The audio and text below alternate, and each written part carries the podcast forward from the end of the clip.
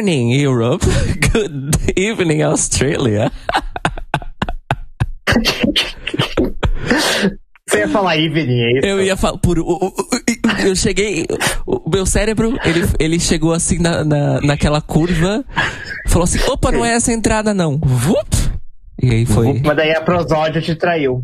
A prosódia me traiu muito. Porque a palavra mudou, mas o ritmo de falar na minha cabeça não. E tá aí o nome da sua. Aí, Cês, tá aí o nome da sua música pro Eurovídeo quando você representar Andorra. A prosódia, me, me traiu. Não sei como é que. Perfeito. É isso. Vai ser até uma meta. Vai, vai dar até pra fazer uma meta, né? É uma canção que fala sobre prosódia. Olha só.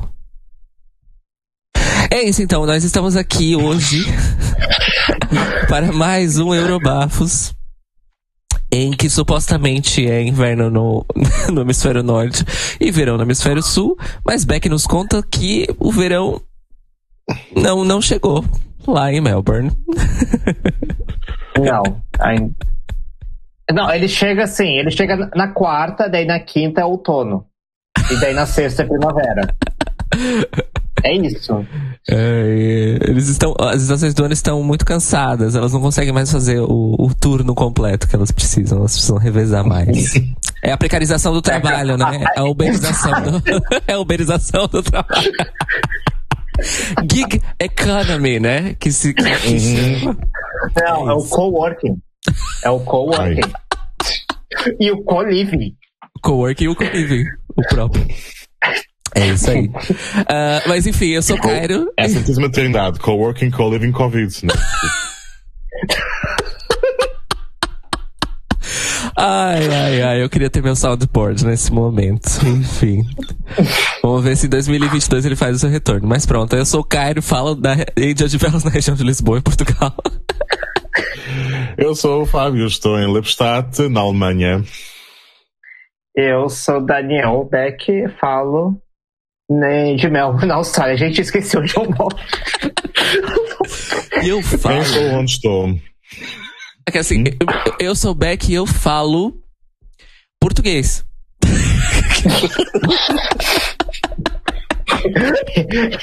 eu sou Beck e eu falo Austrália. e nós estamos aqui hoje nesse Aerobafos em, uh, nesta manhã barra noite do dia 21 de novembro, um domingo, pela primeira vez. Vamos falar hoje sobre dois assuntos. Uhum. Hoje é a nossa pauta quente, vai, Mona. Pauta morna. Hoje é dia de pauta morna, né? Pauta morna. Pauta morna. Nós vamos falar então do Eurovision Song Contest 2022 e do Junior Eurovision Song Contest 2021, que acontece daqui a um mês, né? Eu tô. Um mês. É, é um mês, exatamente. É um mês. É. Daqui a um mês. É isso. É, e aí, spoiler alert, já está tão perto o JESC desse ano que só falta uma questão, uma canção ser é, revelada para nós. Então nós vamos aqui fazer uma, uma cobertura bem completa. Entretanto, vamos começar pelos adultos, é isso? Vamos começar. Uhum. Vamos começar pelos adultos. Uhum. Nossa, começando que nós temos a, uma possível, talvez a primeira canção para o ESC, lançada ontem. Pois, exatamente. Conta mais, começou... Beck. Sim, conta. Eu começo, gente, então tá. Nós, neste ano, acho que pela primeira vez em muito tempo, não, nós temos a Estônia iniciando o calendário de finais nacionais. Estilão. Tradicionalmente, tradicionalmente tínhamos a Albânia, este ano teve a, nós começamos pela Estônia com essa primeira uhum. quarta de final ontem, que uhum. aparentemente não foi ao vivo, foram apenas um show onde mostraram os videoclips é. e houve votação, votação de público e onde o público decidiu os três melhores e o júri decidiu as duas melhores. É. Muito estranho que os artistas estavam lá num estúdio, só que não havia palco. Estavam lá só na sala de espera, aborrecidos, visivelmente aborrecidos à espera dos resultados. Você assistiu, Fábio? Fala mais. Eu assisti parte, porque eu estava a pensar, eu estava dividido entre dois sítios, porque é, o Eurovision Again competiu com o Estilau. Pois. Então, uh, comecei com, com o Estilau, fui espiar o, o Eurovision Again, e depois as, as, canções de 2004 continuaram tão horríveis como eram na altura, e voltei para o Estilau.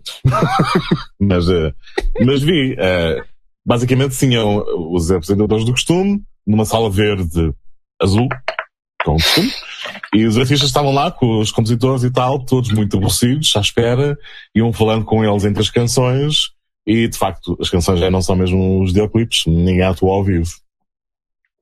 Ah, e fizeram uma votação curtinha, sem intervalo praticamente, aí 10, 15 minutos e pronto, estava, estava já resultado, os resultados estão cá fora. Portanto, eficaz, não propriamente engaging, mas foram, foram possíveis. É, eu só, só queria fazer uma correção que, na verdade, eu próprio apontei no, no, no nosso documento e eu continuo esquecendo, eu preciso ler para me relembrar. Mas, na verdade, apesar das pessoas não estarem considerando, não é a Estônia que começou a, a temporada ah, de NFs. Israel, X Factor. Foi Israel que começou a temporada de NFs. Só que as pessoas estão se esquecendo disso porque a NF de Israel não é só uma NF. Ela é o X Factor. Tá, mas a gente tá. não tem as músicas no X Factor, é só pro artista, não é?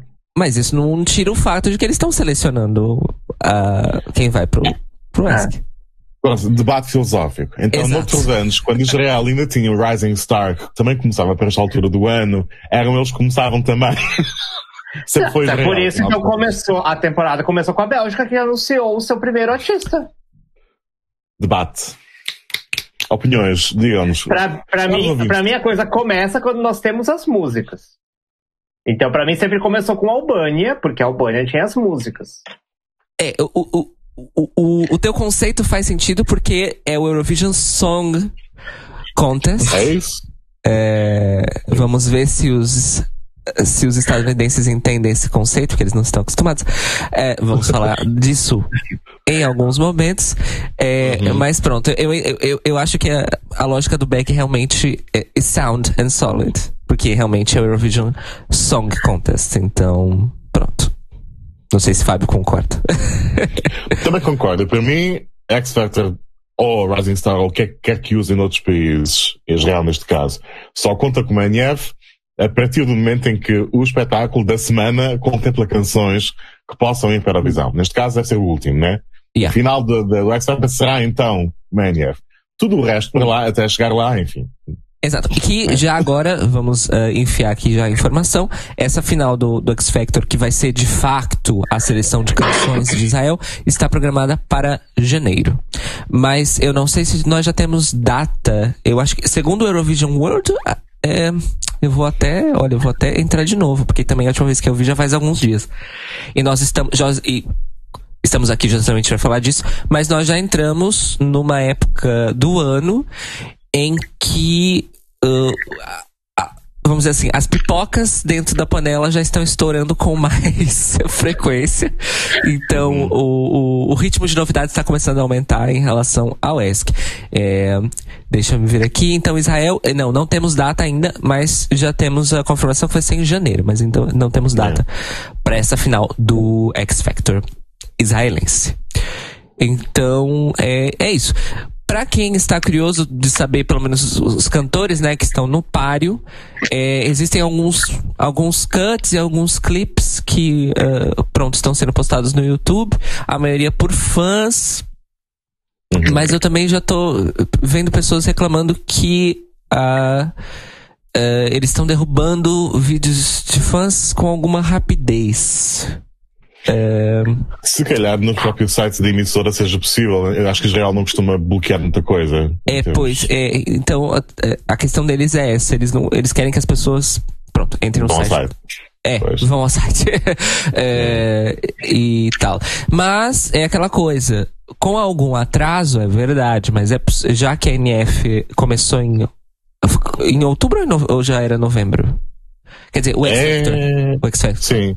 Já era, já era novembro, Fábio. Acho, acho que se calhar, se calhar ainda era outubro, mas foi no final, seja como for. Foi ali, É porque, foi ali assim, à borda, à bordinha. É, o, a marca global do X Factor também tem um, um canal no oficial no YouTube em que eles Certo. postam highlights das várias competições ao redor do planeta, só que os vídeos sempre vão para lá com algum atraso. Ou seja, não é tipo assim, ai, foi ao ar, ah, semana seguinte tá lá. Não.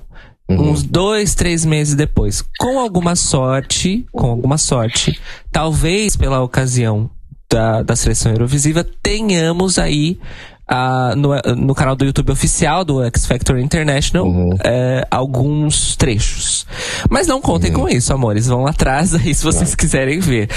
Ah, mas eu tenho uma, uma notícia boa. Pelo que eu vi, tem pessoas conseguindo eh, publicar os episódios inteiros em torrents. Oh, ok. Mas isso é pra quem sabe caçar, porque infelizmente não é um, não é um X Factor que é muito mainstream, eh, mesmo no, no fandom global, né, do X Factor. Porque a gente, a gente sabe que, por exemplo, eh, tem fanbases que são dedicadas a piratear todas as edições internacionais de X Factor, Sim. de The Voice, de Got Talent, e jogar nos torrents. E, infelizmente, Israel não é, é, o X Factor de Israel não é tão popular assim no, no resto do mundo, mas tem ali os seus torrents com os seus seeds ali o suficiente pra vocês conseguirem pegar num 720p. Mas, gente, tem que saber caçar. É isso. E não é que nós recomendemos, é uma coisa completamente ilegal, nós não recomendamos, mas existe, existe. Está lá. Existe. Eu estou, com- eu estou compartilhando a informação sem nenhum tipo de incentivo. Vocês Tá façam o que quiserem com isso. Exatamente. É, pronto. Então, este Lau. Este Lau que está. Começou, tivemos as quartas de final. E que é um dos super sábados. A final deste Lau é um dos super sábados de fevereiro. Uhum. Nós já vamos falar disso logo, logo. Mas, Beck, como é que fica o Festival Ikengues nessa história? Não, antes, Antes do Festival Ikengues, tem outra coisa? Pera, antes do. Festival de Kangs, tem- saiu a vencedora deste lau dessas quartas? Minha opinião, eu acho que. Assim, favorito, Stig Rasta é favorito. É um dos, eu imagino que seja um dos favoritos por questões de nome, já que ele participou em 2015. Hum. Eu senti uma leve winner vibes com a música do Iago Tusk. Hum. Não sei se você concorda, Fábio. Eu também gostei. Eu até agora, é assim, sendo a Estónia, no estilal de hoje em dia, eu acho que no final de contas, eh, toda a gente canta e o Stig ganha. Por, por causa do nome. Nós queixamos sempre, ah, o Festival Ikengas é muito eh, lidado ao nepotismo, só ganham quem as pessoas, tem quem tem nome e tal. E o estilal ultimamente é um bocadinho assim, não é? Tipo, é quando, quando entra alguém que, hum, cá a partida já sabe, ah, esta pessoa está habituada ao, à Eurovisão, ou já, já participou muitas vezes e tal, depois, é, geralmente vai ganhar, inteiramente do mérito da canção. Gostaria que não, que não fosse o caso. Ah, nesse caso, prefiro de facto ah, a, outra. Ah, não, não, não consigo decorar o nome do homem. Qual é o nome do artista que mencionaste? Desculpa. Ah, Iago. Jagob, pois. Também gostei de um outro tema ah, que foi salvo pelo júri. O júri teve hum, boas escolhas. Conseguiu salvar o próprio Jagob, acho eu. Salvou, Ah, sim, o Iago foi salvo pelo exatamente. júri Exato. e a outra foi a, a, a menina do reggaeton. Pois. Também gostei. Eh, E também tivemos uma opção mais heavy metal, que também seria interessante, tendo em conta o contexto do ano passado. Quer dizer, deste ano ainda. Ah, pronto. pronto. Todos, todos, todas vão escolher rock agora. Pois, não sei. Mas eh, se é para escolher entre isso e o Stigrass, então, por amor de Deus. né? Já foi, já deu. né? Portanto, o que seja isso. Eh, acho que ainda não ouvimos. eh, espero que não tenhamos ouvido ainda a vencedora do Estilal, se calhar o resto ainda é mais underwhelming do que até agora. Mas, seja como for, não, não foi assim tão mal à partida como se calhar nós tínhamos esperado. Estava, Hum. Ahm, porque eu realmente achava que, ok, eh, vamos esticar o formato, tem 40 canções agora, a qualidade geral deve diminuir, porque, enfim, os outros anos, com as canções que havia, que chegavam às semifinais, não havia muito para onde se calhar. Mas este ano até que começámos bem. Portanto, agora estou curioso, sou capaz de prestar mais atenção nas próximas semanas. Uhum. É isso. Pois é. E, e, e, o Beck tem razão, eu pulei uma coisa. É, o Festival Kings não só perdeu o posto de primeira NF a começar, mas também vai perder o posto de primeira final de NF a acontecer esse ano. Porque a uhum. final tcheca está programada para o dia 16 de dezembro, enquanto a final do Festival Kings vai ser uma final, vamos dizer assim, é, Natal e Ano Novo. Vai ser no dia 29 uhum. de dezembro é, desse ano. E aí temos aqui então o Eurovision Song CZ. uh, que está programado para o dia 16 de dezembro. E pelo que eu pude entender aqui, uh, só vou deixar claro: nossa principal fonte de informação é o maravilhoso Eurovision World. É, re recomendamos vivamente, porque uhum. além de terem textos bons, eles têm a, a, a, parte informativa, né, de, dado de, de dados deles é impecável. É, então as atualizações elas não demoram nem uma hora para para uhum. serem publicadas no Eurovision World. Então, para acompanhar calendários e estatísticas e artistas é. e informações sobre os artistas, eurovisionworld.com, gente. Parabéns aí pro pessoal do Eurovision World. Uh, que eu espero ter alguém do Eurovision World aqui em algum momento. É o, uh, se não me engano, nós temos o nosso, o nosso companheiro lusitano, o Pedro, uh, no Eurovision World, na equipe do Eurovision World. Se eu não estou uhum. confundindo as pessoas. É, Penso também. É, Tenho ideia, porque nos é, contaste a nós. Exato, é. é espero não estar confundindo com a equipa do Blogs. Infelizmente, eu ainda faço esse tipo de coisa, mas não tem problema. Não tem problema. Ele estará no aqui. Blogs, acho que o único português é o Bernardo. Né? Ah, é o Bernardo. Tá, ok. É. Tá certo. É, enfim, é isso. Eurovisionworld.com, se vocês quiserem acompanhar tudo, recomendamos uh, vivamente. E se vocês quiserem textos reflexivos, críticos, uhum. Ask Insight uh, uh, também fazem um trabalho impecável. Eurovision Song, então, República Tcheca. O que é que nós sabemos uhum. até o momento? Uh, será. Serão. Será feito online, na verdade. Sim, como nos últimos anos. Exato. E será composto de performances live on tape, no mesmo hum. modelo que o JESC do ano passado. Curioso.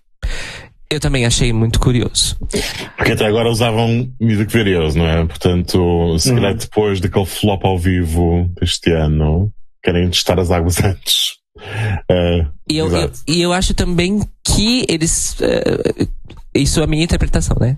É, eu acho que também eles quiseram dar um pouco mais de dinâmica, porque talvez num mundo ou numa Europa que está saindo da pandemia entre 500 mil aspas, uh, a, só a questão do music video não, não tivesse apelo. Uhum, uh, sim. Né? Uh, pronto. E o calendário é o seguinte: é, no dia 6 de dezembro vão ser anunciados os artistas. É, ou seja, daqui a duas semanas. E uhum do dia, a partir do dia seguinte, do dia 7 até o dia 15, então será realmente uma semana e um dia, uh, a votação totalmente online. Porém, o vencedor não será escolhido exclusivamente pelo voto online. E aí é que a coisa fica uhum. questionável. é. Vamos dizer. Uh, vocês que já acompanharam o Bafo sabem que nós temos aqui várias opiniões sobre votação online, não votação online, a questão do GESC, né, que é o, é o único concurso Eurovisivo inteiro que é regido por esse pendão. Há problemáticas e, e acho que há solucionáticas também envolvidas na votação online. Uhum. O, o GESC ainda tem a questão de que são enfim, jovens e crianças e talvez a adaptação à votação online apele a eles enquanto consumidores mesmo de mídia, né? Talvez ficar Sim. ligando não é a pegada dos pré-adolescentes. E não há acesso a dinheiro para, ligar o telefone, não é? Também, Também tem essa questão. Entretanto, e vocês vão entender agora, por que questionável? Porque o sistema de pontos vai ser o seguinte. No dia 16 de dezembro vai ser revelado o vencedor dessa NF tcheca, em que a pontuação será composta de 50% de um júri internacional, 25% de votos online de fãs fora da República Tcheca. E outros, e outros 25% de votos online só de pessoas da República Tcheca. Aí é Desculpa. VPN. Descansa. Sim, que- queres começar, Beck? ah, vai lá, Ah, três, uma- três, três letras, VPN. Pois, é basicamente isso. Pelos mesmos motivos pelos quais não se pode dividir os votos no Junior Eurovision. Tipo, o que é que se passa na cabeça das Ah, pessoas? É, é- é, exato. Tipo, não, não existe um sistema, até onde eu saiba, não existe um sistema confiável de você detectar os países de onde vem atividade online. Uhum, É, Que é é um porque- dos motivos pelo qual o, o Eurovision é feito por telefone. Exato. Exato. E tem aquela coisa, por mais que, como o Beck disse, existe VPN, mesmo dentro das aplicações de VPN existem níveis. Tem VPN que é transparente, então você tem você se conecta no VPN na República Tcheca, mas se ele é transparente, o seu computador de Portugal vai continuar estando em Portugal, não interessa. E, e como é que eles vão saber distinguir é, votos de VPN sem votos de VPN se existem VPNs opacos, semi-transparentes e transparentes? É, como o Acho que vão disse, não é optar por, confiável. Vão optar por ser conscientemente ignorantes. Que é, ok, o IP tem este prefixo, a República Checa não tem, então não é República Checa. O que não funciona. Vai Não. dar eh, problema. É, eu tenho outro questionamento, que é o questionamento do júri internacional. Por que, que eu tenho esse questionamento? Porque as outras NFs que usam o júri internacional, eles. É, aí vem a, a ironia da coisa. Eles dividem os júris nacionais e internacionais. Ah, Melfest. É o Melfest ou é o, o MGP que faz isso? Agora eu não vou me lembrar. Mas. O MGP faz não tem júri. Hã? É o Melfest? Sim, o Malfest tem internacional. Como o Beck disse, o MGP não tem júri. Isso, exato. Eu, eu- às vezes confundo as duas coisas, sorry. É. Ah, então, o só que o Melfest divide. Hum, O Melfest tem um júri local e um júri internacional. certo. E no caso da Checa não existe júri local, ponto. Exato. Está apenas especificado que é o júri internacional. Uhum. Vamos, vamos ser semânticas aqui por um momento. A palavra internacional pode significar que inclua pessoas da República Tcheca aí fora? Pode. Pode. Com certeza pode. Eu acho que eles não vão ser loucos de não colocarem pessoas tchecas no júri? Acho. Ainda há possibilidade disso acontecer? Ainda há. E na outra via, que é quem, quem são essas pessoas de fora que vão ser convidadas? Vão ser chefes de delegação na Eurovisão? Vão ser blogueiras da Bibi Blogs? Tipo. Tipo na quão Romênia premiadas em são essas 2019. pessoas? Hum? Tipo Romênia 2019, que foi. Sim, em 2019, né? Tipo, Chamaram, chamaram o Deban e o, e o William para ser júri. E o Deban e o William também costumam, costumavam estar no júri de, exper- de, de, de experts, especialistas das finais alemãs. Não sei como será este ano. Voltamos a ter uma final já agora. Ah, Acho que estavam na, no júri da Bielorrússia em 2020 também. Pronto. Ah, portanto, a questão é: há júris locais, havendo só júris internacionais, quão premiáveis serão eles? Estarão lá só a fazer figura do que a estação quiser? Que tipo de gosto estão a refletir? Etc, etc, né? Exato. É, e, aí tem, e aí, por que, que eu trago esse questionamento? Porque, pelos números, se esse júri internacional não for equilibrado da mesma maneira da divisão de votos online, nós temos aí um viés muito perigoso em que ah, o concorrente tcheco vai ser esco- escolhido pelo resto do mundo e não pela República Tcheca. Exato. É, então, assim, eu espero do fundo do meu coração que a broadcaster tcheca seja responsável e que esse júri internacional seja metade tcheco e metade internacional. Porque aí, pelo menos, teremos o quadrante definido, em que metade do júri e metade dos votos online são da República Tcheca, e met- outra metade do júri e outra metade dos votos online são do resto do mundo. Aí eu já acho ok. Ainda tem o a problemática tecnológica que nós falamos agora? Sim. Ainda existe. Mas... Essa problemática não só tem a ver com, com ah, não sabe onde é que vêm os votos. É que o facto de não saber de onde vêm os votos, no caso da, da votação online, permite que o artista que tiver um público, que tiver mais recursos, pode mover uh, sei lá, bots, pode mover uh, grupos de pessoas pagas para usar VPN, pode mover vários computadores, não é? Ligados para manipular as estações. Portanto, no fundo, ganha quem, tem, quem tiver mais dinheiro. Uh, enfim, é confuso tudo isso. E, e, e, a questão do VPN, por exemplo, ela pode gerar duplicata, fazer duplicata de votos em VPN é a coisa mais à fácil vontade. do mundo. É. Assim, para qualquer lado, pessoas da República Tcheca que duplicam votos usando VPNs internacionais e pessoas de fora da República Tcheca que usam VPNs tchecos para duplicar. Então, assim, uh, pronto, eu espero que pelo menos o equilíbrio no júri há, uh, haja, porque, hum. porque senão, hum, senão é. vai ser questionável. É, já é questionável, é. mas pronto, vai ficar mais. Eu sei que houve alguma revolta, além da questão racista inclusiva, mas houve uma revolta enorme junto de certas pessoas que acharam que o Benny ganhou apenas a última seleção por ser a pessoa com mais fãs. Portanto, se calhar aí eles estão a, a reduzir o peso das votações nacionais por causa disso, querem tentar quebrar ao máximo essa componente, mas, mas acho que vai ser o tiro, o tiro pela culatra, não é? é mas pronto. É isso, a República Checa, não é? Pois. Uh, só uma coisa que eh, é que nós já entramos né, no assunto, mas uh, um comentário geral sobre a temporada de NFs desse ano é que eu não tenho, não, não fui checar os números dos anos anteriores, uh, mesmo porque é uma informação que só dá para conseguir olhando ano a ano e contando as coisas. Infelizmente uhum. essa, essa informação não está mastigada em nenhum lugar. Mas a título aí de informação, nós já temos 18 NFs 18 ah, não, desculpa, 20. Ai, eu já esqueci. Eu acabei de contar e eu esqueci. Uh, mais de 24 NFs confirmadas para o Eurovision de uh, ah, 2022, num hum. cenário de 41 ou 42 países? 41, 41. Assim. De 41 países. Então nós já temos aí mais da metade dos países com NFs confirmadas. Uh, e por que é que eu digo por agora?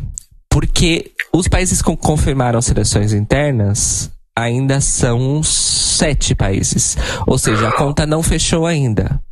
Uh, ainda tem pelo menos, acho que um, uma, uma dezena de países ao menos que nós não sabemos o que é que vai acontecer. At all. Uh, em relação é, a. Mas alguns desses países a gente já tá. Tipo, Azerbaijão não anunciou, mas provavelmente vai ser seleção interna. Sim. Por exemplo. Mas é aquela coisa. Eu, depois do que a Rússia fez uh, esse ano, eu só espero até o último minuto para tentar confirmar. É, mas até a, o grande rumor da Rússia é que o, era para ser o Little Big com Sex Machine. E daí falaram que não. E aí o Little Big falou não. E aí, não, não, não. Ah, então a gente vai fazer uma NF aqui do nada. Certo. De qualquer forma, a NF foi feita do nada. Perfeito nada. É isso. Mas é. Acho que, acho que ainda assim temos algo, eh, vamos ter, vamos acabar por ter, eh, nem que seja mais uma ou duas finais nacionais do que o costume, porque há países que não costumam ter e vão passar a ter, não é? San Marino só teve uma seleção por campeonato, por concurso, uma vez. One and 360, que foi tipo uma maior, maior fachada possível. Uh, e, e a Alemanha vai voltar a ter uma final nacional Portanto, há sinais positivos nesse sentido. Vamos lá ver. Yeah. É, e, e, e, como o, Fábio citou, tem vários países que vão e voltam entre seleção interna e, e, e NFs, né? É, então nós temos aí esse, esse histórico que é confuso, gente. É confuso. é confuso. Tem, tem países, Alemanha, Reino Unido, uh, mesmo San Marino tem um histórico muito confuso em relação a como as canções uh, são, são selecionadas. Mas pronto. Se, pra quem gosta de NFs, esse ano é, é, o ano em que as pessoas, como, como o nosso querido Fábio Barbosa, e eu infelizmente estou indo pelo mesmo caminho, má influência de Fábio Barbosa em minha vida. é, é um ano, é um prato cheio. Talvez cheio uhum. demais. Mas ainda Talvez. é um prato cheio. Ainda é um prato Mas cheio. que mais temos para fazer na vida? Estamos trancadas em casa. Tipo, vamos estar trancadas outra vez em casa. Pois, é isso. é, agora, fiz esse comentário. Continuando então no nosso calendário, finalmente chegamos aí no dia 29 de dezembro ao FIC, que está comemorando 60 anos esse ano, o que significa que teremos algum. something special esse ano no FIC, mas ainda não sabemos exatamente o que. O que já sabemos, entretanto, e aí eu vou querer que o Fábio e o Beck comentem, porque eles entendem mais do que eu. Uh, é que nós já temos a lista de participantes do FIC. Uhum. É, Sim. e eu fiz aqui um trocadilho na pauta que eu vou reprisar aqui em voz, porque vale a pena. Em que temos nomes familiares e outros familiares. Explica pra nós, Beck. Então, eu não sei se é verdade, isso foram comentários que eu vi. Mas então, ah, os nomes familiares, sem aspas, nós temos, voltando aí pela terceira vez, Mirud, a, a nossa digníssima bi- bicha al, al- como é que é? albanesa, albaniana, albânica, Albanesa. é que Vanessa. albanesa. Tentando aí pela terceira vez. Na- temos também o vencedor do Kenga Magic, que é um outro festival de canção da Albânia, digamos um, um lower tier do FIC. Que Eu- é o, o vencedor é o. É Kenga Magic? É, então tem o festival de Kengas e as Kengas mágicas, gosto. Isso! Porque shocking, Kenga é música em Eu Albânia. sei. Mas ainda é engraçado pra nós. Enfim, e o vencedor do Kenga Magic é o Alban Ra... ah, vou tentar falar direito. Alban Ramosai, que desde que ele ganhou o Kenga Magic tinham rumores de que ele estava indo pro fake e o rumor se consolidou. Aí tem alguns outros nomes aparentemente que já participaram também, mas eu já desconheço, não sou tão conhecido do FIC. E, mas, um, mas aí um novo, um nome novo que, apa- que aparentemente já está como favorita é a Ro- uh, Ronella Hayati. Uhum. E o que eu vi de comentários é que o pai dessa da Ronella trabalha na na Broadcaster. Tadá! Ah, e aí já fica aí o, uma coisa que eu descobri, já fica aí o teaser para nossa segunda, segunda, segunda metade desse podcast. Ah, o pai da Ana de Hebreia, que é a representante do Jessica na Albânia, trabalha na Broadcaster. Ele é um apresentador de TV. It, goes, it runs deep. it runs deep. Então, assim. ahm, Ou seja, não temos regras em place ah, para se você tem algum, algum familiar que trabalha na emissora, não pode concorrer. Não. Ah, claramente não é o caso.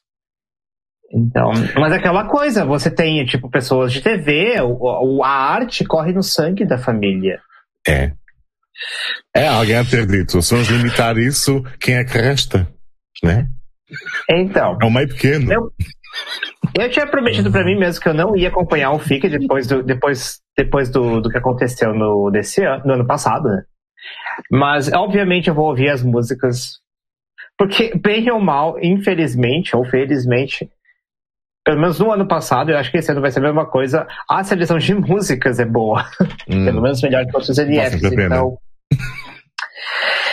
Então tá aí, eu vou, eu vou, vou aí sofrer novamente, eu vou ter algum favorito e que não vai ganhar. É isso. É.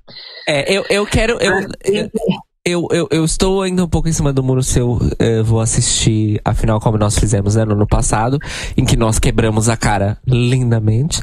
É, mas ah, nem que seja ao menos para ver Mirude eh, mexendo a, a raba dele eh, em TV em rede nacional. Que é sempre bom. Que é sempre bom. Mas, Fábio, você tem algo a acrescentar? Não, nem por isso. Tu tocaste nos assuntos todos. Eu, se calhar, só apontaria que, para quem não acompanhou, eu não acompanhei, mas quer saber depois quem ganhou, não é? As Quengas Mágicas, eh, o vencedor é claramente uma pessoa que vai figurar eh, nos calendários de 2022 para muitas fãs da Eurovisão. Porque é o padrão básico e o homem, pronto, parece muito bem. E, portanto, se quem não conhece, pode ir ao Google Images, Alban Ramos, Ah. ai, de facto, pronto. É portanto, temos Miúde e temos o Alban a disputar o voto das fãs. É, mas eu, mas eu não sei se Alban é bicha. Então fica aquela. Eu não acho importa, que não. as fãs projetam. Exato. Elas fazem ainda... o queerbaiting delas, entendeu? Elas fazem tudo sozinhas, não importa. Não sei se usou a expressão também, mas em Portugal dizia lançar os foguetes, apanhar as ramas, as canas e, e pronto, não é? Fazer festa sozinhas. Exato, exatamente. Mas é isso, realmente. É, é, é, acho que vou acompanhar, seja como for, nem que seja, pelo menos uma das noites. A produção um bocadinho má para acompanhar tudo. Tendo em conta, sobretudo se continuarem com aquelas entrevistas de uma hora no meio, sem contexto. Nossa, nenhum. isso foi tão sofrido ano passado. Mas eu tenho uma coisa para dizer. A, a, noite, a noite acústica do ano passado foi very Sim. rewarding, musicalmente falando. Uhum. É, e, e, e eu, bom, estaria curiosa. Mas, de qualquer forma, não vou, assim como o Buck, não vou me comprometer a, uau, vou aqui tirar essa, essas cinco horas do meu dia pra, pra acompanhar. Mas pronto, eu, vamos estar um eu, eu, A minha Sim. ideia é não ter um favorito. Porque ano passado justo. eu estava enlouquecido time Ines Neziri até o. Sim, tipo, era o time Ines Neziri, mas ao mesmo tempo, assim, tipo, se era a Ruse ganhar, eu estarei feliz. No fim, nenhuma hum. das duas fez nem top 3. Pois. É isso, né, Acontece. É, depois de Metaná em 2019, não foi? Eu também já fiquei assim Sim. vacinado. Mas pronto, uma pessoa vende a mesma. É, é, é giro. Este ano ainda por cima, na semana entre o Natal e o Ano Novo, estão todas ressacadas, perdidas no tempo, sem saber o que é que acabamos de fazer. Portanto, tá bom. É, é algo giro para se ver né, na televisão. Pois, é, nesse aspecto eles foram muito espertos porque eles pegaram, eles programaram a, a, o, o FIC justamente no tempo morto entre o, o Natal e o Ano Novo, uhum. uh, em que as pessoas têm. Bom, e nesse Natal e Ano Novo especificamente, as pessoas vão ser obrigadas a simplesmente se jogar no sofá. yes. yes. Pronto. let the games begin. É o que tem a dizer. É o que tem a dizer aqui.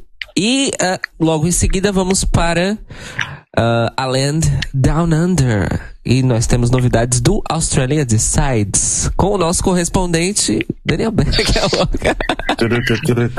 gente, as novidades, gente.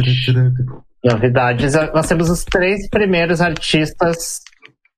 Ai, gente. Eu, eu tenho uma coisa pra. Eu gostaria só de comentar. Eu, não, eu sou uma pessoa ansiosa. Eu não gosto dessa estratégia de divulgação a conta-gotas. Eu odeio. Mas continua. Eu não discordo.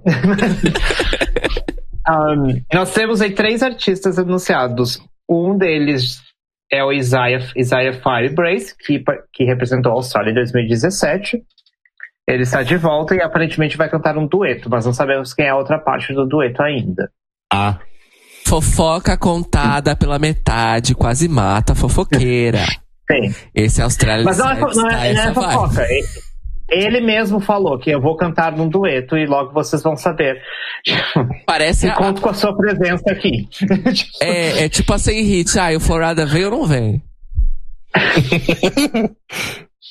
Beijo sem hit, te amo. É Aí, todos. Não, sim. Sem hit, rainha. O resto, nadinha. Nadinha. A, a outra artista é a que participou do Australia Decides 2020, a Jaguar 11, que já, já está minha, como minha favorita, já quero. Uhum. Por, por, mim, já cancelavam o Australia Decides e mandavam ela.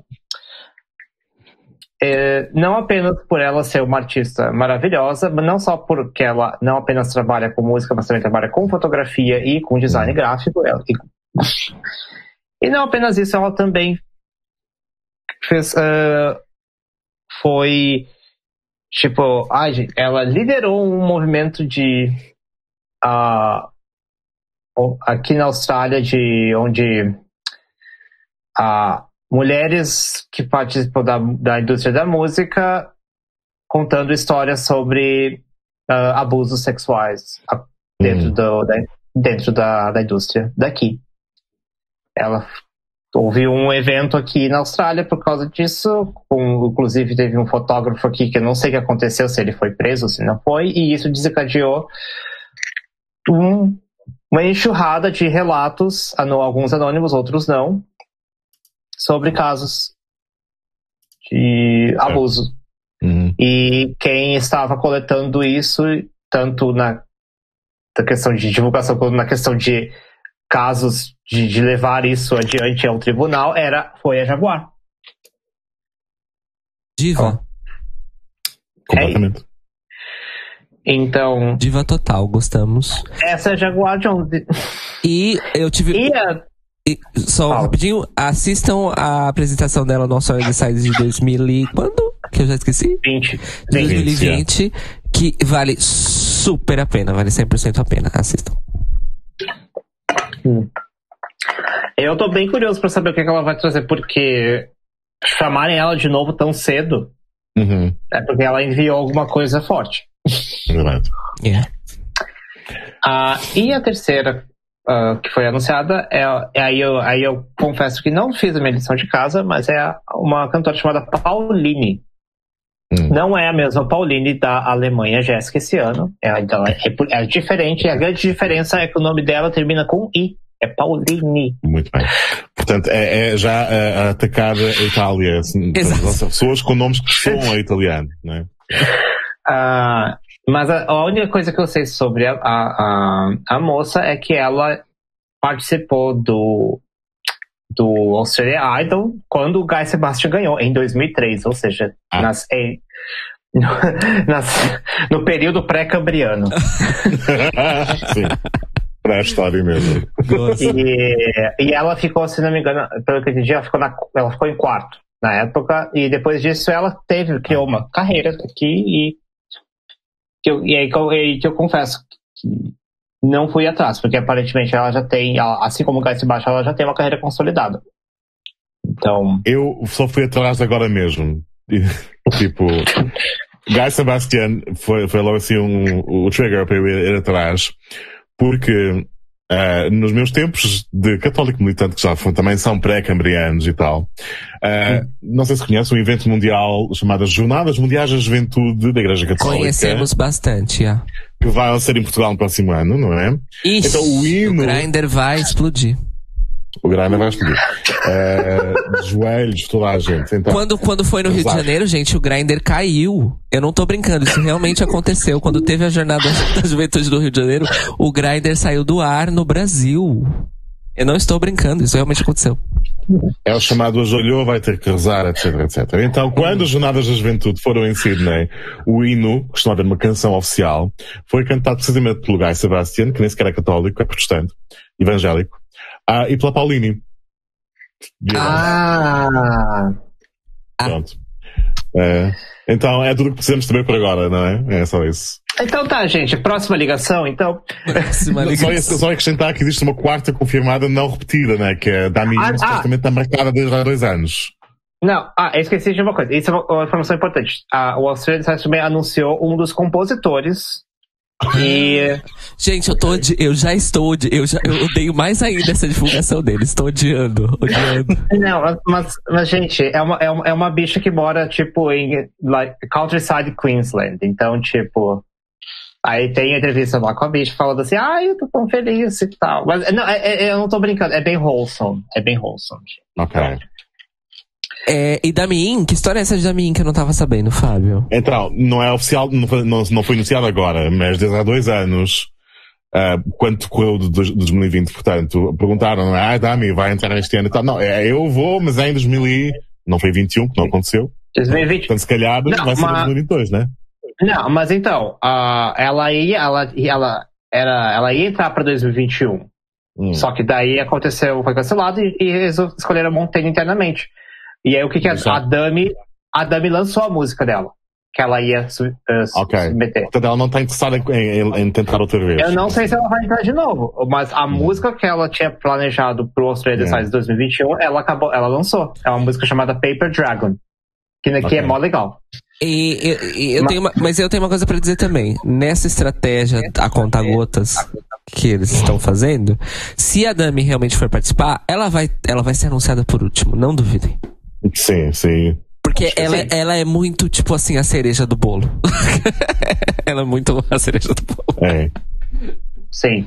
Uh, já agora, então, para fechar esse momento Australia Sites, a final do Australia Sites já está marcada para o dia 26 de fevereiro de 2022. Aproveito já que chegamos nesse tema para alertar todos os fãs. É, a, é, eu disse que a temporada de NFs desse ano estava um prato cheio. E fevereiro é um fevereiro em que todos os sábados são super sábados. Serão quatro super sábados seguidos em fevereiro. Uhum. Ainda temos a chance de termos o que eu e o Fábio concordamos são os hiper sábados. Hiper sábados. os, os hiper sábados. Por quê? É, temos quatro super sábados já confirmados, ou seja, finais, ou, é, finais e semis, né? Algumas semis que estão com datas marcadas em fevereiro. Mas nós temos uh, pelo menos três uh, finais que estão marcadas para fevereiro, mas não sabemos uhum. quando. E nós ainda temos, tipo, seis NFs em que não há data nenhuma, nem mês. Uhum. Uh, então ainda temos chance, chances de termos hiper sábados uh, uhum. em 2022. Então preparem-se para usarem os seus usarem e abusarem dos seus viratempos, meus amores, porque it's gonna get severe up in here? É relativamente fácil. Então, vem, escolhe uma para ver em direto, assegurem-se que conseguem ver as outras em, em diferido e não visitem as redes sociais entretanto, para não ver spoilers. E pronto, faz-se bem. Guarda o fim de semana inteiro. É, não, se não for. Em casa não fazem mais nada. Exato. E se não quiserem spoilers, é aquela coisa, como o Fábio disse. Não saiam das redes e não acompanhem as hashtags uh, do pessoal Exato. assistindo. Quer conversar com seus amigos? Vai lá pra sua salinha do Telegram, do WhatsApp, Facebook, que seja, e conversem hum. só entre vocês. Uh, porque, porque, por exemplo, no dia 19 de fevereiro, nós temos MGP e o Navote per San Marino, até o momento. Uhum. Uh, e aí, levar dois spoilers ao mesmo tempo não é ficha, amores. Não. não é. Também há uma ajuda. Alguns países fazem as suas finais bastante cedo, tipo na Escandinávia fazem às 8, hora Exato. central, não é? Portanto, podem, podem, e são curtas. Não tem, não é tipo Itália, não eram três horas, seguidas ou quatro. Portanto, vem uma, depois vem outra e guardam as outras duas ou três depois. É.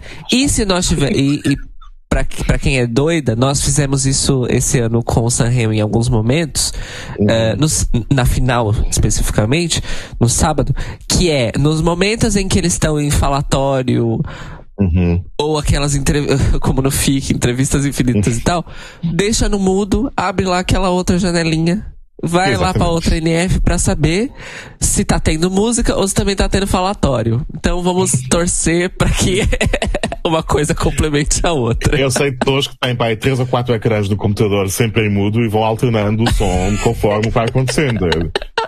Hardcore. Hardcore, hardcore, exatamente. Eu é... estou aqui no centro da Europa onde a fibra ótica, tipo, esquece, não posso. Exato, é. Isso é só, isso é só pro pessoal que tá na Finlândia. É... Qual, é? Qual pode?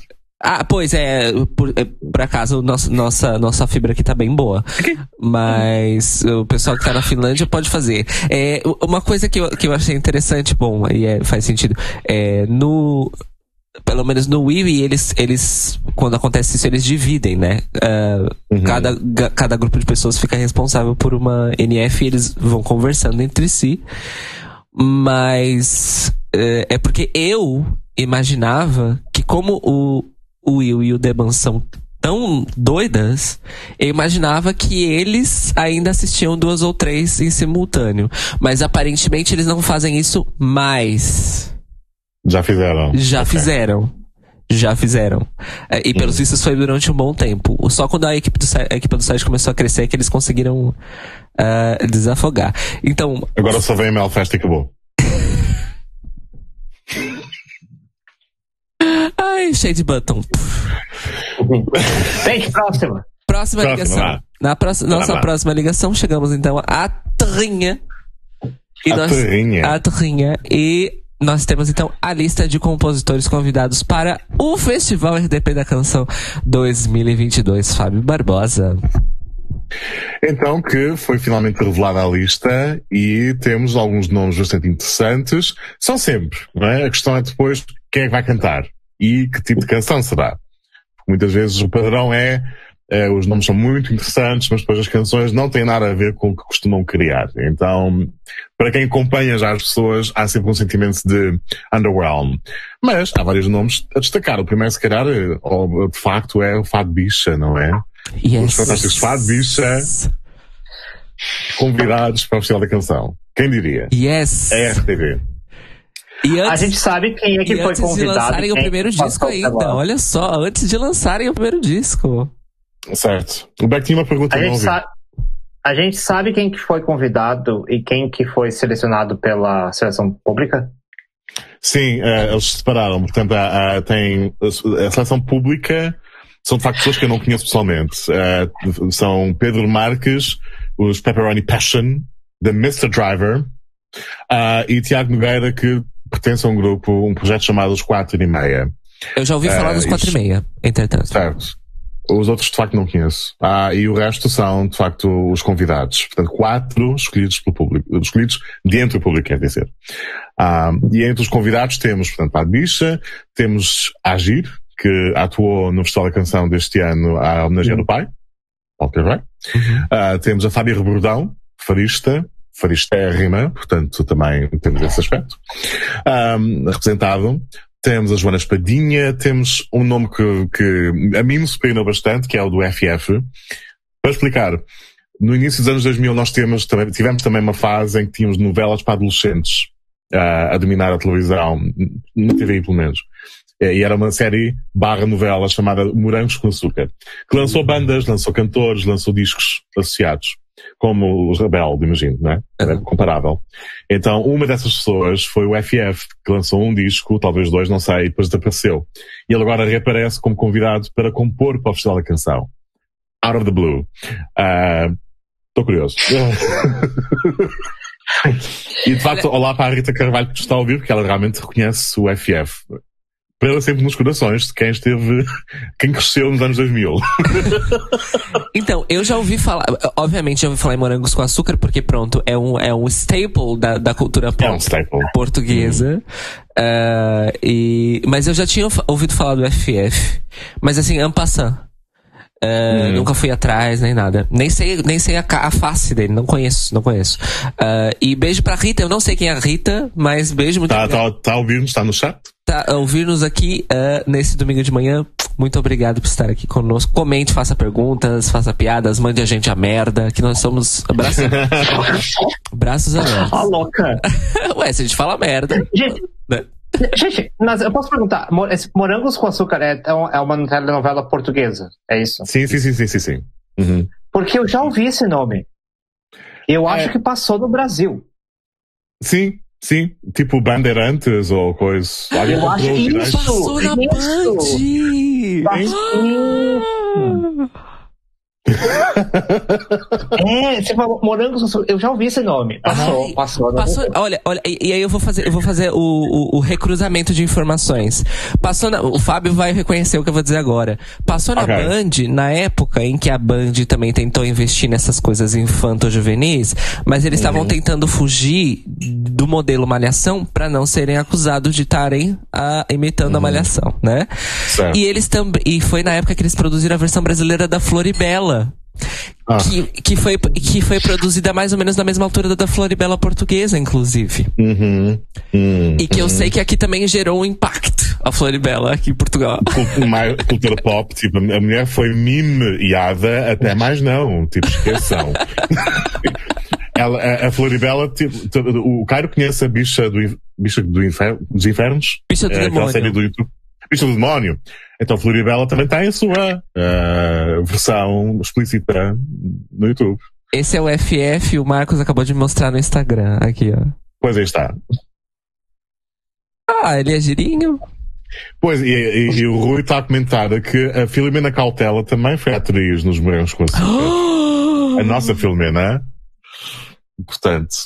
Uau! muita gente começou nos Morangos com Açúcar, incluindo não sei se a Filomena começou, começou nos bonecos, mas ela tipo, ganhou notoriedade uh, através da, da novela. Gente, e foi o Marco. Morango, foi o Marco. Morangos com Açúcar realmente o impacto O texto era horrível, as pessoas tinham capacidades de atuação muito variadas, mas foi um marco, toda a gente via, até os meus pais Ah, gente, malhação. Malhação. É um bocado a malhação, sim. É- É, basicamente isso. É, o, o, o, o- formato era, era diferente, né? Claro, é, é um formato diferente. Mas essa Se questão. não dos- havia ginásio, havia, é a mesma malhação da escola, daquela fase da escola. só. Exato, exato. E aí, o, e aí aquela coisa, né? O, o, o lugar é o celeiro de talentos, né? Onde as pessoas. É, bocado isso. É. Era a porta de entrada. Malhação era a porta de entrada para atores da Globo. É, pergunta, Morangos, Morangos com Açúcar também teve a- aquele formato infinito? Ou não? É, assim, sim, foram não sei quantas temporadas, Pois. acho que durou quase uma década, e tinham, e, e- e no início ainda paravam, havia uma, separa- uma separação entre as temporadas de escola, mas depois como houve sucesso suficiente, também tiveram temporadas de verão. Portanto, o que é que, que, é que essas pessoas fazem nas férias? Então, o campo de férias, o acampamento, ah, as, as férias nas cidades, tudo. Gente, é, deve ser fasci- absolutamente fascinante. É verdade, é, é na verdade. O Rui E tem tá um filme, pois. Ah, Tem um pois. filme. É. Olha, eu acho que eu acho que Malhação eh, só não teve filme. Malhação não teve filme, pra, pra surpresa geral da nossa Malhação não teve. Morangos tentaram tudo o que pudesse ser. É. E a- a pergunta, só voltando pra Floribela, aqui, não, aqui em Portugal a Floribela também teve mais de uma temporada? É, talvez duas, três, eu não sei, mas É. não durou assim tanto. Assim, A questão é, contexto. Isto acontece numa altura em que, portanto, os morangos estão na TVI e a SIC, desde há uma década, a concorrente privada, estava a tentar recuperar as audiências. Portanto, tudo o que tivesse o mínimo sucesso na SIC era um bocado abusado ao máximo. Portanto, aquilo Aham. gastava-se rapidamente. Libera aconteceu. Um bocado o mesmo. Teve duas temporadas, diz o Rui. É, é, não, foi como no Brasil. Eles também fizeram duas, duas temporadas da, da Floribela no Brasil. É, mas o que, o que eu sei é que a, a bom, as duas primeiras temporadas eram adaptações da temporada da, da original, né? Ah, que eu não vou lembrar se é Argentina, acho que era. Ah, mas a segunda temporada brasileira eles inventaram. Tipo, eles fizeram. Porque eles quiseram. É... Olha, a própria SIC teve Rebelde Way. Gente, que loucura. Mas enfim, qualquer dia a gente fala, a gente fala das, das, das, das telenovelas.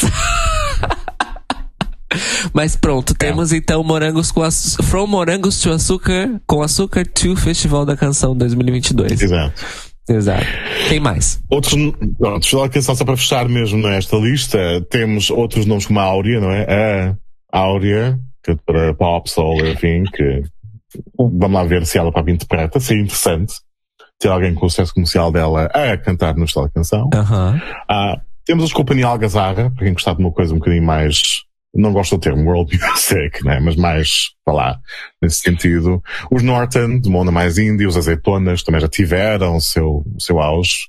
Ah, o PZ, que eu não imaginaria nunca na da canção, porque ele costuma ter letras completamente no lado humorístico da vida, ah, muito irónicas, muito sem filtro, a ver o que acontece. E alguns nomes que eu não conheço, DJ Mar Fox também está lá, mas pessoalmente, enfim, estou já expectante em relação à Fado Bicha, não é? Pronto, Fado Eu, Bicha. eu tenho uma, eu tenho uma pergunta geral.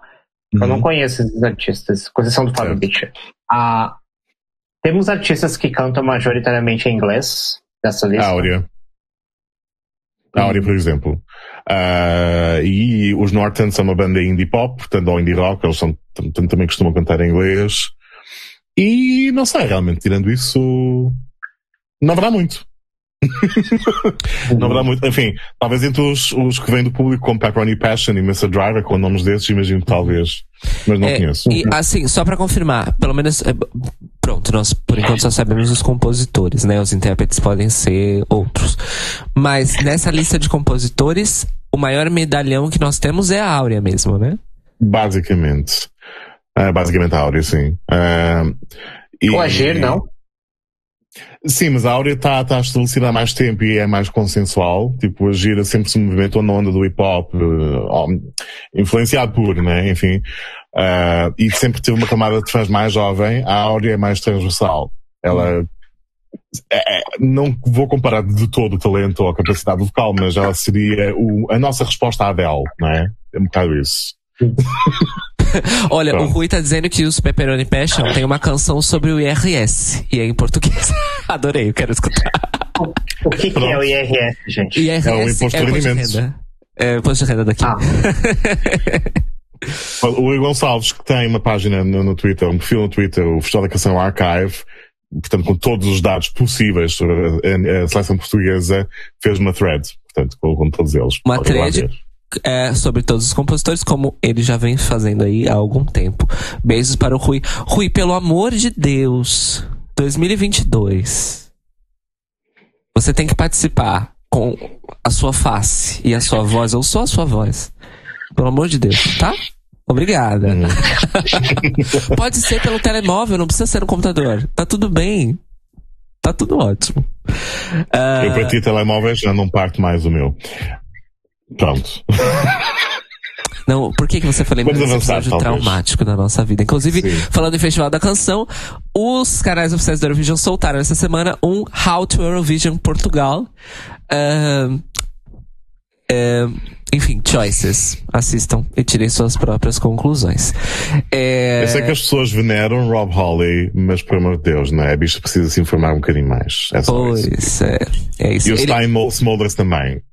The Scream. Ele ele- não tiro, não tiro todos os méritos dele, mas ele claramente ainda tem suas limitações que precisam ser superadas, eh, principalmente quando o trabalho dele é world stage. Então é isso. Sim. Seguimos. Então para eh, gente, eu, eu vou só trocar a ordem porque eu sei que essa coisa que tá próxima vai ser um assunto um pouco mais longo. Então eu vou falar primeiro do país menor e depois falamos E do país lembrando que maior. nós É. temos uh, o tempo Nós está temos um chat privado onde você Sim. não está acompanhando, Cairo Braga. Não estou Exato. acompanhando. É importante. É, é. Ah, Tá. Então, vamos lá. Una voce per San Marino. É, mind. que é. Não é pra falar, gente? Ah, desculpa. A gente acabou de. A gente tá sem tempo. Já Chegamos. tá em- uma hora. Eu sei, mas. Pelo menos vamos comentar pontos principais. Vai lá. Ó, eu vou falar do San Tá. Marino rapi- rapidinho. Na voce Tá Marino, que é a NF mais confusa dos últimos 30. Tá louca? Para que é San Marino é San Marino. Porque San Marino é um país pequeno, mas eles gostam de coisas complexas, entendeu? Ah, é um cronograma que, pronto, eu e o Fábio, na verdade, nós estávamos tentando decifrar o cronograma e ainda não conseguimos. Ou seja, não temos conclusões pra dar pra vocês sobre, sobre o É um país que cronograma. nos ultrapassa, não é? Tipo, Nos é ultrapassa. Uma realidade alternativa. O que nós sabemos é que ele, ele o- a NF toda envolve no mínimo seis emissões televisivas Hum, no mínimo. E o que diferencia o Navote Persa Marina de todas as outras NFs é que é uma NF de artista e não de canção, tá? É isso. Hum. A final está programada para o, me- para o mesmo Super Sábado do MGP, dia 19 de fevereiro de 2022. Mas, como eu disse, eles vão ter um cronograma anterior a isso que vai começar no começo de, de fevereiro. E eu, infelizmente, não sei explicar aqui pra vocês de uma maneira resumida como é que vai ser. Então, vão lá sabem, World. Tá? Eles também não sabem na, na emissora. Vão definir depois. O ano ainda não começou. Vamos chegar aí. Exato. E aí, do país menor para o maior, temos então os nossos anfitriões. Festival della Canzone Italiana de Sanremo 2022. Fábio, resuma pra nós aqui que nós sabemos até o momento. Então, sabemos que as regras, mais uma vez, mudaram. É, é habitual, não, não, é, não é defeito, é feitio. É, Não é bug, it's a feature. Acontece geralmente mudarem regras em Sanremo. Desta vez, mudam algumas coisas como não haver separação entre categorias de, de artistas consagrados, os campione, e artistas emergentes. Vão juntar-se. Portanto, quem vencer o Sanremo Giovanni neste inverno, neste outono inverno, vai ter direito a chegar diretamente à, à- primeira categoria de Sanremo. Ah, ah, os votos, a distribuição de votos alterou. Ah, vai deixar de haver a votação da orquestra. Pelo que eu percebo da minha ah, parca capacidade matemática, o, ah, o peso do voto da imprensa vai subir, e com a razão, porque eles realmente salvam o Sanremo, têm salvo nos últimos anos. Ah, e também temos o regresso, na noite de covers, da possibilidade de se fazer covers de músicas internacionais, com também artistas internacionais.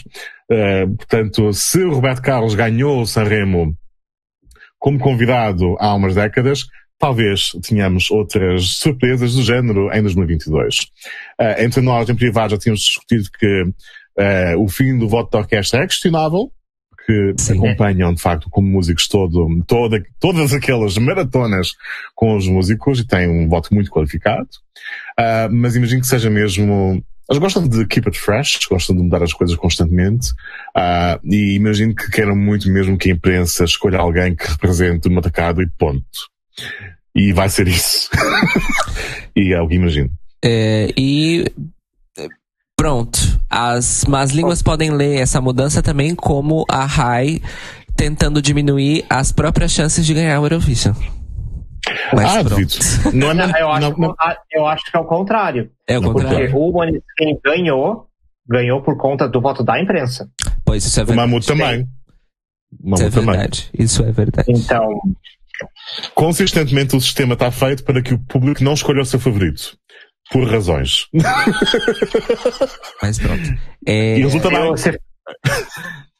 Assim, o Sanremo foi meio estranho. Eu confesso que foi muito estranho ver a Francesca Fedez disparando na final por causa porque eles aniquilaram o voto do público. Eles estavam nem em top 10, eu acho. E aí na uhum. última noite eles pularam pro top 3. Exato. É, amores, assim, os é. povos ítalos gostam de coisas complicadas. O Navote e San Marino tem uma estrutura de NF complicadas e, como sempre, a matemática dos votos do uh, Sanremo cada ano é uma surpresa. É isso. é isso. Uh, apenas para fechar, então, nós temos, na parte das seleções internas, Áustria, Montenegro, Polônia, Suíça e Reino Unido é, já confirmados que serão seleções internas. E nós, como o Beck citou no começo do episódio, na verdade, o primeiro artista no, confirmado para o Eurovision 2022 é belga e é o Jeremy Maquies. E ele foi anunciado em 15 de setembro. Então, assim, mal, come, uhum. mal virou o ano novo do, do, do Eurovision, eles anunciaram aí uh, o Jeremy Maquies. Entretanto, desde o anúncio do Jeremy, Radio Silence. Não sabemos absolutamente mais nada sobre uh, a Bélgica nesse, nessa questão. E a notícia mais quente para nós fecharmos aqui é que a Geórgia anunciou, uh, também uh, via seleção interna, que o Circus Mircus vai representar o país no Eurovision de 2022. Então já temos aí um Novelty Act, entre muitas aspas, confirmado para o ano que vem no ESC. Eu ouvi uma música do Circus Mircus hoje e eu confesso que eu gostei. Então, eu, é, a proposta deles é muito boa. Só que é, a própria estética dele, a própria proposta deles, ou eles, eles têm que saber trabalhar muito bem, ou, ou eles vão ser considerados joke act. O que é sempre é. muito triste, porque as pessoas, elas é, tagueiam as coisas de joke act mesmo quando elas não são. Eu cito aqui um exemplo que me indigna até hoje, que é Homens da Luta, ainda ser interpretado como um joke act, até hoje. Sendo que era o oposto. Mas ok. Sim. E ainda por cima, no ano em que foi, na Alemanha, enfim. Pô, é. Ah, Troika, enfim. Então toda a sorte aos Circus Mircos pra não cair. Uh, pronto, não cair na ignorância das, dos espectadores, vá lá. Pronto. né? É isso aí. É isso. Então, a, acabamos nossa hora do ESC. Vamos então para coisas que acontecerão virando a esquina. Junior Eurovision uhum. Song Contest 2021, nosso Eurovision de Natal deste ano. Como eu comentei no começo, falta apenas uma canção das 18 ou 19. Gente, eu ainda não fechei essa conta na minha cabeça. 19. Das 19 uh, canções desse ano, só falta o Cazaquistão. É, uhum. Então, aqui vamos. Não vamos comentar todas, claro. Vamos focar no que nós gostamos, né? Exato. E, e outras coisas.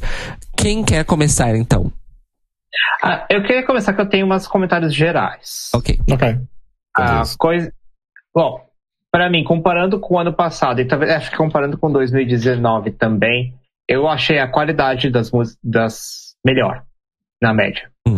Hum. Eu, eu não teve poucas músicas que eu realmente não tenho gostado. Eu acho que to, um, eu, eu, outra coisa que eu, que eu achei bem positiva é que existem muito mais meninos cantando do que. Uhum. Então, ainda não é metade, metade, mas existe uma quantidade. pelo menos comparado com o ano passado, por exemplo. Acho que também comparar com 2019, muito mais meninos. Uhum. O, que, o que eu acho muito positivo. E a outra coisa que eu, que eu ia falar. Ah, sim, e, e, outra coisa que, em geral, eu achei uma, tá, uma seleção bastante diversa. Você tem desde as canções típicas de realmente de criança, 9 e 10 anos, como por exemplo, uh, aí eu cito aqui Geórgia e uh, Bulgária, como exemplo, e Sérvia também, uh, até, que, até canções mais pré-adolescentes, como uh, Espanha e Alemanha, até um grupo de canções aí que são de cantores de já 14 anos de idade, a idade limite, canções que são mais adultas, mas uhum. que para mim, pelo menos, me soam autênticas, no sentido tipo criança, uh, não crianças, mas adolescentes que já são uh, experientes e uhum. sabem o que querem e sabem o que querem. E aí eu entro, aí entra, para mim entra Ucrânia, uh, Armênia e o nosso Simão Oliveira, Portugal. Certo. Então para mim tem uma grande, eu gosto muito dessa variedade de coisas, assim, eu um, então eu estou bem entusiasmado. É isso que eu, esses são comentários gerais. Um, não sei se algum de vocês tem mais comentários gerais. Eu subscrevo o que disseste. Eu acho que se calhar temos. Portanto, a qualidade, com, concordo que tenha subido no geral. Talvez tenhamos menos canções bombásticas como do que em 2019, no sentido em que ah, isto claramente vai vencer, isto vai ser uma contender. Acho que está mais dividido. Acho que muitas coisas vão se decidir mais ao vivo. Uh, mais do que nunca. Uh, conforme a, atuação, conforme a encenação, vai ter um peso maior este ano, porque acho, acho que está ainda tudo por decidir nesse aspecto. Menos do que em 2019, quando tínhamos um grupo de 5 ou 6 disciplinas que, ok, entre estas vai ser, né? Um, este ano está mais difícil nesse aspecto. Seria basicamente a minha, a minha única, uh, o meu único comentário a acrescentar, e nesse sentido, a Polónia, que, é aquela potência na, na visão júnior, não se pode dar por, não pode descansar, né? Não pode dormir no, no ato. Não sei se o cara tem alguma coisa a acrescentar também antes de passarmos a comentários específicos. É, eu, eu só queria reforçar que eu também, é, inclusive nos meus comentários, em muitas das canções eu, eu apontei, ah, vamos, é, é, uma, can, é, é uma canção, ou um ato, ou mesmo por causa do, do intérprete, que ao vivo talvez a coisa ganhe outra vida.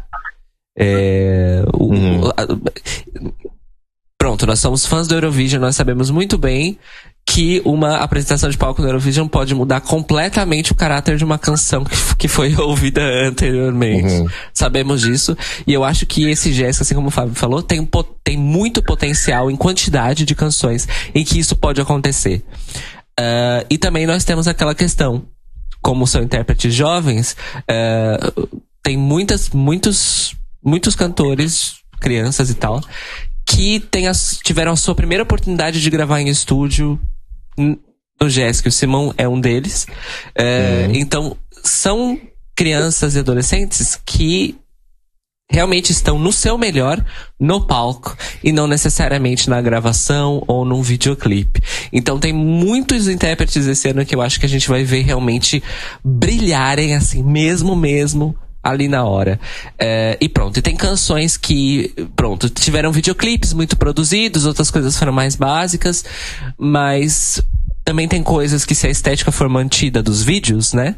E for uhum. transportada para um palco, também tem grandes chances de serem, eh, de serem canções que num, numa primeira audição são fracas, mas que um, uma performance pode elevar, assim, uh, e acabar caindo no gosto uh, uhum. dos espectadores. Então, realmente, esse potencial de não sabemos o que vai acontecer até as apresentações ao vivo está saborosíssimo esse ano no Jesk, que é realmente o que o Fábio falou. Infelizmente, ano passado estávamos muito previsíveis, vamos dizer assim, nesse ponto. Mas é isso. Polônia realmente vai. Vieram fortes. Vieram uhum. fortes. A canção já veio forte. É. Mas eles vão ter que se esforçar, porque tem outros países que estão aprendendo com a Polônia. É, nos últimos anos. É, e pronto. Mas no geral é isso. Estou é. bem feliz. Ainda estou incomodado com a quantidade de baladas. Porque eu não, eu não consigo entender qual é a necessidade de você colocar crianças, para adolescentes e adolescentes para cantarem um monte de baladas. Eu, eu não consigo, isso não entra na minha cabeça. Enfim, mas pronto.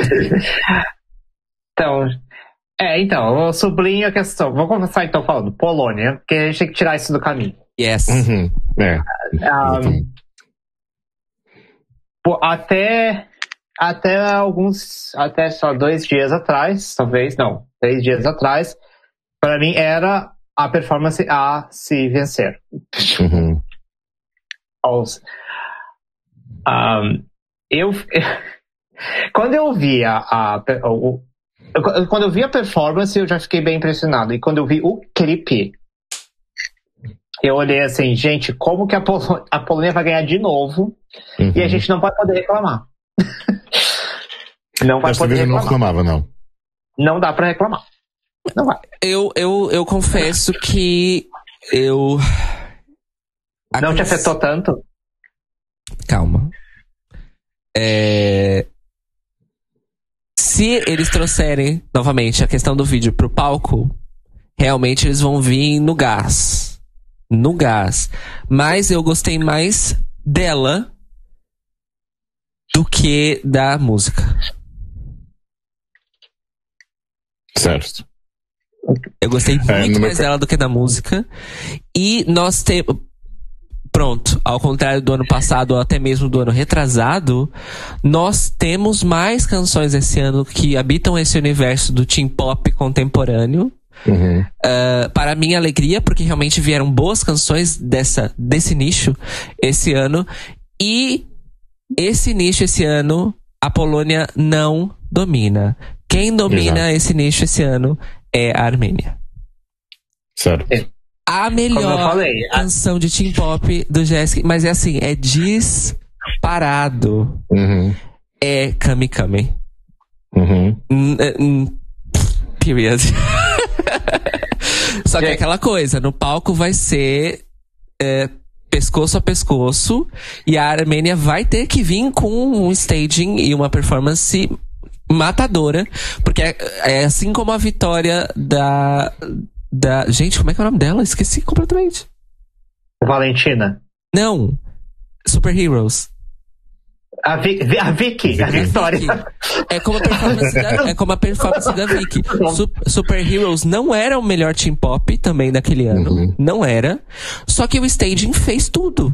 E ela própria, ela própria, ela é incrível ela é irretocável. Então, assim, uhum. a, a, a Polônia já tem a Sarah James como ponto forte. Por isso que eu disse, ela para mim é o ponto forte até o momento.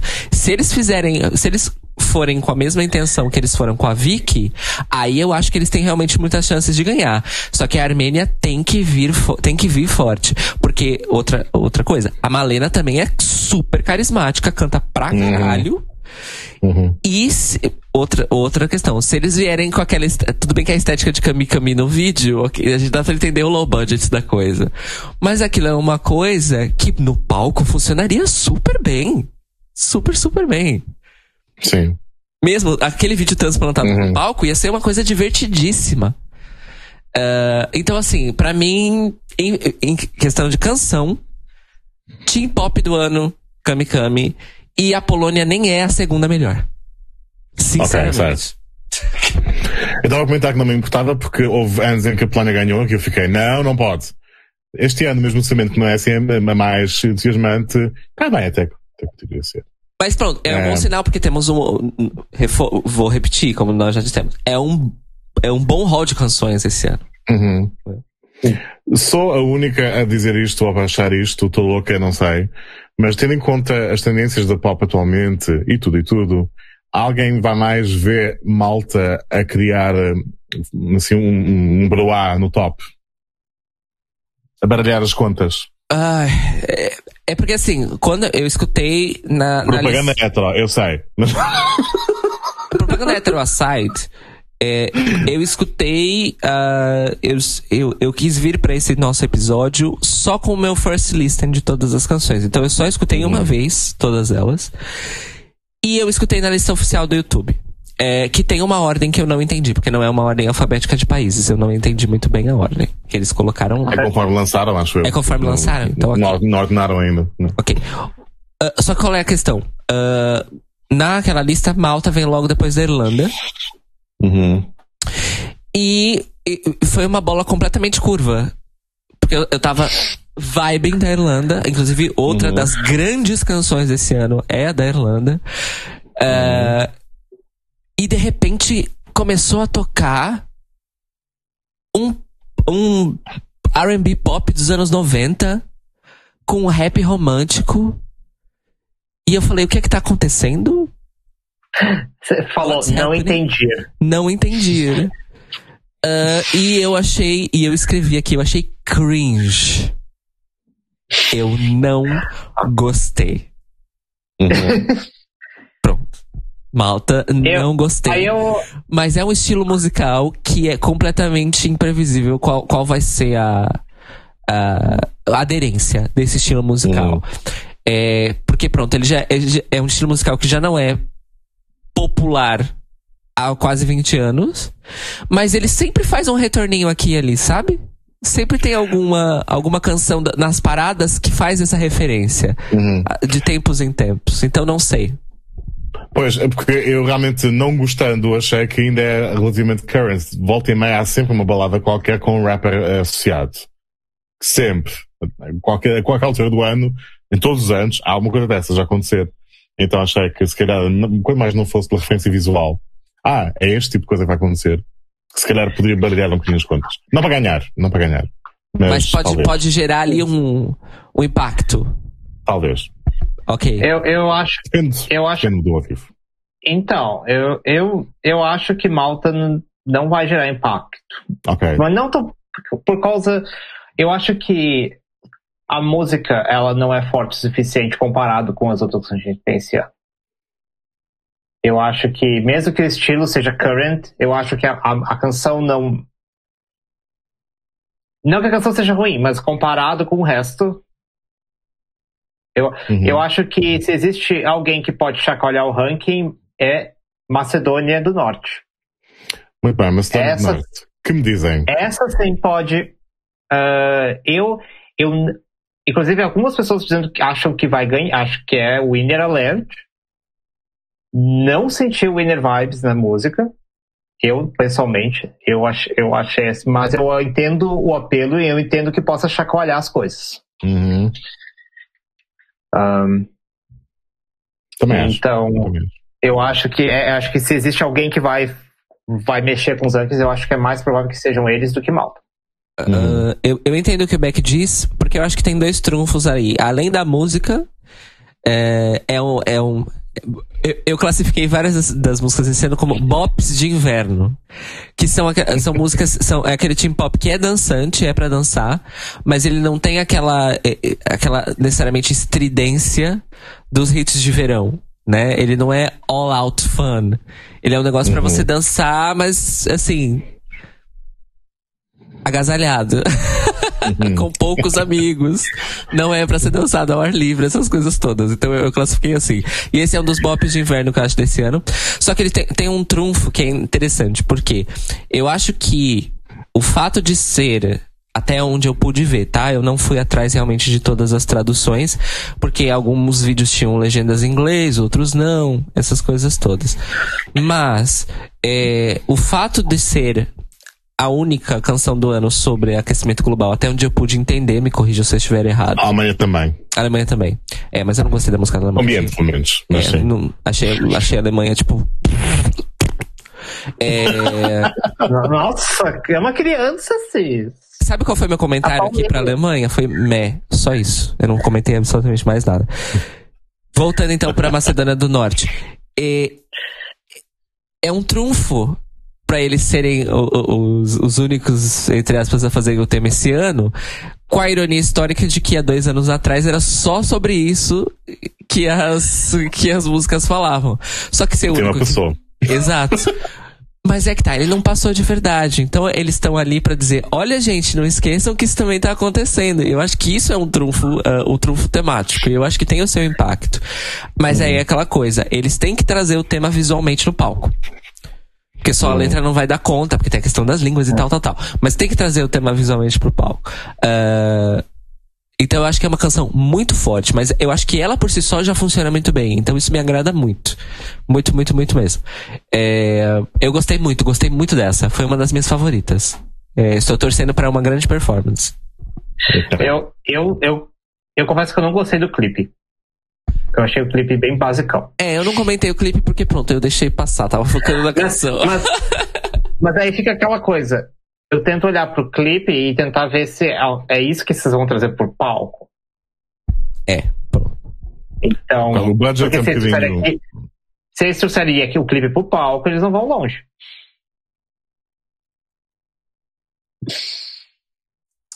A saber. Eu, Eu, eu em relação à Macedónia do Norte, não é o meu estilo, mas acredito que também que possa hum, fazer tremer ali o top 3, talvez, inclusive, não sei. Ahm, eu acho que uma das outras questões, uma das outras questões este ano é, ah, com essa influência de Måneskin ou do que seja, temos alguns temas rock a acontecer. Temos a Sim. Irlanda, temos a Itália, temos a Ucrânia, de certa forma. O efeito manesquinho. Manesquinho, pois. Ahm, portanto, sabendo nós que existe público para vários tipos de rock, quem acham eh, que, que se pode, poderá sair melhor dessa lista? Se alguém? Ah, da Itália, da Irlanda, da Ucrânia, enfim. É, então, eu, eu vou decepcionar o Fábio agora, talvez, e o Beck. Hum. Eu não gostei da música da Itália. Hum. Eu não gostei. É, porque colocaram.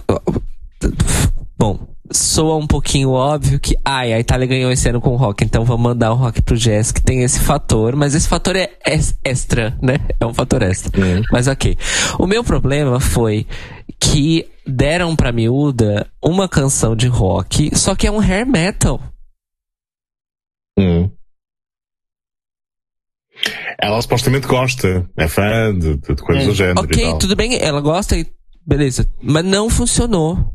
Não funcionou, não funcionou. E eu vou dizer por que não funcionou. O Maneskin é uma banda que abertamente faz referências aos anos 70. Estética musical e estética visual. Só que eles não fazem plágio nem pastiche do rock dos anos 70. Uhum. Essa música que deram pra miúda parece um pastiche de hair metal. É isso que me incomodou. Eu achei que. Eu achei que. Tá com cara de gimmick. Esse é o meu problema. Tá com muita cara de Hum. gimmick. A Milda gosta, ela canta bem pra caralho. No vídeo ela tá super empolgada, tá interpretando e tal. Mas não. Não, não, não, não, não, não, não. Principalmente porque temos a Irlanda. Que é exatamente o oposto. É, para mim, aqui- aquilo ali é, um, é, é- referencia um, um pop punk ali do começo dos anos da virada dos 90 pro 2000, mas ainda é uma música de 2021. Hum. Entende o que eu quero dizer? Eu acho que a Certo, Itália, a Itália não entendendo. conseguiu essa Hum. parte. Essa parte de ser a música de É, 2021, ah. eles falharam miseravelmente. E a culpa não é da A miúda. produção, a produção basicamente, acho que é questão- uma questão de produção aqui, não é? Mais Yeah. outra coisa. Ok, sou datada, sim, entendo essa parte. Hum. Hum. É, mas fico feliz como é que do rock fazer um retorno ao Jéssica. como, é que eu- como é que você fala o nome da música da irlandesa? Sear? Sear. Sear. Sear. Uhum. Aí eu ia falar, Sear não sou um pastiche. Não. Pois é isso, não. Não. E a energia. E, aí- e mesmo, assim, é, até desconsiderando o vídeo, o vídeo é super divertido e tal. Mas o. A energia que o Mildo trouxe na gravação já é uma energia, tipo, maravilhosa. Eu imagino Uhum. que no palco ele deva ser dez vezes melhor. Porque já na gravação dá pra sentir. E, e eu achei que o arranjo é muito bem feito. E o- as partes vocais que deram pra ele são muito bem pensadas. É, é- é uma canção, tipo. Me, perdo- me perdoe, Leslie Roy, mas. É, é melhor do que Story of My Life. Ah, é fácil. Story of My Life é Steve de Katy Perry, mas, tipo, não tem muito mais. É porque, é porque são duas, são duas canções. Não, são porque, não é porque são duas irlandesas, tá, amores? Mas é porque são é. duas canções que habitam um universo musical mesmo. Uhum. E eu acho que a dele, inclusive, por que, que eu gosto? Por que, que eu acho que também ficou muito bom? Porque Story of My Life não tinha o, o a verve punk. O Mildo trouxe a verve punk para essa música.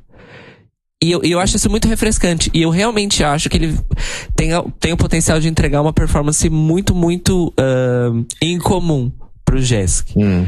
Uh, e a música, a música é boa, ela é simplesmente boa, é divertida, é direta, é, tem clima, tem gás e é animada. Então, uh, pronto, eu acho que vai ser.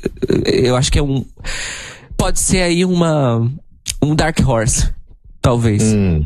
Uh, a Ser me lembrou um pouco a canção vencedora do primeiro Jesk, do Dino. Ué, ela, me, é. ela me soa uma música de Jésicos mais antigos, mas de um jeito bom. E uh, eu, não, eu, eu também prefiro ser que Specchio. Apesar que eu, a minha opinião com isso, eu ainda gosto de Spec. Eu ainda não não tenho problemas, mas prefiro ser. E não sei se vocês perceberam, Fábio, mas quem faz os backing vocals de ser é a Anna Kearney. Anna Kearney, The Banshee. Banshee.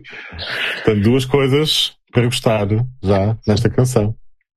Fantástico. Fábio, você, você como grande crítico irlandês, druídico, gaélico, quais são as opiniões sobre Sear? Então, eu, eu, passei por várias fases de Sear. Eu tive que ouvir várias vezes. Eu não fiquei por uma audição porque eu tive que ouvir porque eu não, porque eu não sabia bem o que, o que é que pensava à partida. Porque eu passei, para já, gostando à partida da Irlanda, eu duvido sempre que, eu tenho sempre aquela questão, ah, eles não são dar bem. Eu gosto, mas é melhor já baixar as expectativas e tal. É, é daquelas coisas. Tenho dificuldade em, em, em, em fazer previsões positivas. Mas gostei de facto do intérprete. O Maio tem energia. Eu espero sinceramente que a atuação resulte bem ao vivo. a TG Cahar, a emissora irlandesa, oscila um bocado nesse aspecto, na Eurovisão Júnior. Uh, e, e, e ao, ao passo que, por exemplo, a Itália já confio mais que consigam fazer uma encenação que supera mesmo as questões do suar datado, não é? Podem deixar a miúda avançar e, e, de facto, arrebatar-nos com a voz dela e energia e tal, ao passo que talvez a Irlanda estraga um bocado a coisa ao vivo. Espero que não. Eles até fizeram um bom trabalho com Banshee, portanto vamos lá ver o que acontece. Pois, um, é verdade. É uma canção corrente, muitíssimo até em relação ao tema, porque uh, a temática da canção tem tudo a ver com o confinamento, o não poder mais estar fechado, o, o querer ir lá fora e viver a vida, não é? Portanto, muitíssimo corrente. Uh, e, e, e, cai bem no adolescente, não é? Imagina uma pessoa que está a passar por verdade enquanto não pode, de facto, fazer nada, não é? Portanto, está lá, a energia está lá. Uh, gostei do vídeo, acho que a Irlanda do, do, da Eurovisão Júnior confirma-se que tem muito mais autoestima do que a, a Irlanda da Eurovisão adulta. Mais claramente. Uh, e tem tudo a ver com a emissora. Uh, a TG Carr devia tomar posse da delegação adulta também. Uh, mas nem tudo ninguém, ela que não me importa. Porque realmente a escolha do intérprete, a, a, música ter a produção de cuidado que tem, o vídeo ter a produção que tem e tudo mais. O vídeo é muito bom. Mesmo, muito bom.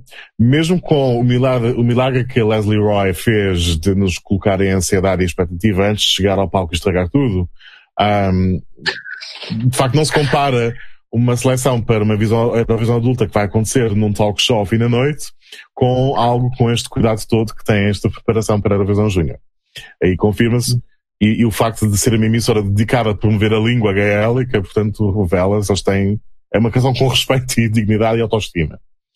Ah, dito isto, então, eu inicialmente tive algum receio de que o rapaz parecesse um bocado awkward, tendo em conta precisamente o que vocês acharam positivo, eu achei que podia ser menos acessível para o público. Ah, a postura mais punk, a postura de adolescente, de rapaz em plena adolescência com, com a armação nos dentes e tal com aparelho nos dentes, melhor dizendo, e, talvez as pessoas achassem um bocado estranho à, à partida, mas uh, tendo em conta as vossas, os vossos comentários positivos, estou mais inclinado a, inclinado a achar que, Oh. se vai, que vai resultar. Quem sabe?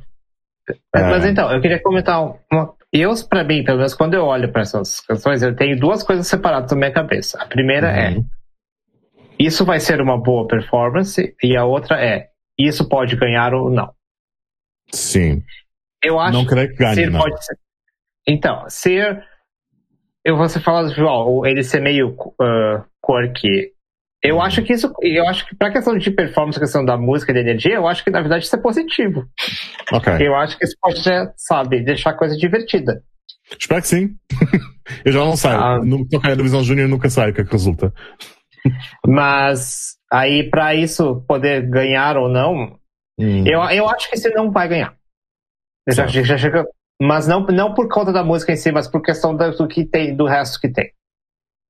Mas pode ser o melhor resultado aí- da Irlanda na- de sempre, na, no JESC. Então, É. Um, mas, mas, por exemplo, pra mim, ah, por exemplo, três, três can- canções aqui que pra mim eu coloco no mesmo nível pra mim, que é a Armênia, a Ucrânia e Portugal. Hum.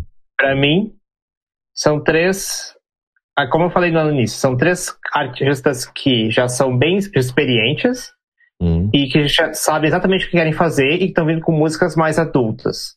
Hum. E eu acho que os três têm, po- têm potencial para fazer performances incríveis, autênticas, memoráveis. Porém, o único que tem chance de ganhar para mim é a Armênia, Uhum. puramente porque a música da Armênia é uma música pop que vai Uhum. que, é muito mais acessível. Pois, o apelo pop mesmo, né? O apelo. Mas eu acho que em questão de de música, de arte, de autenticidade, eu acho que as três para mim estão no mesmo nível.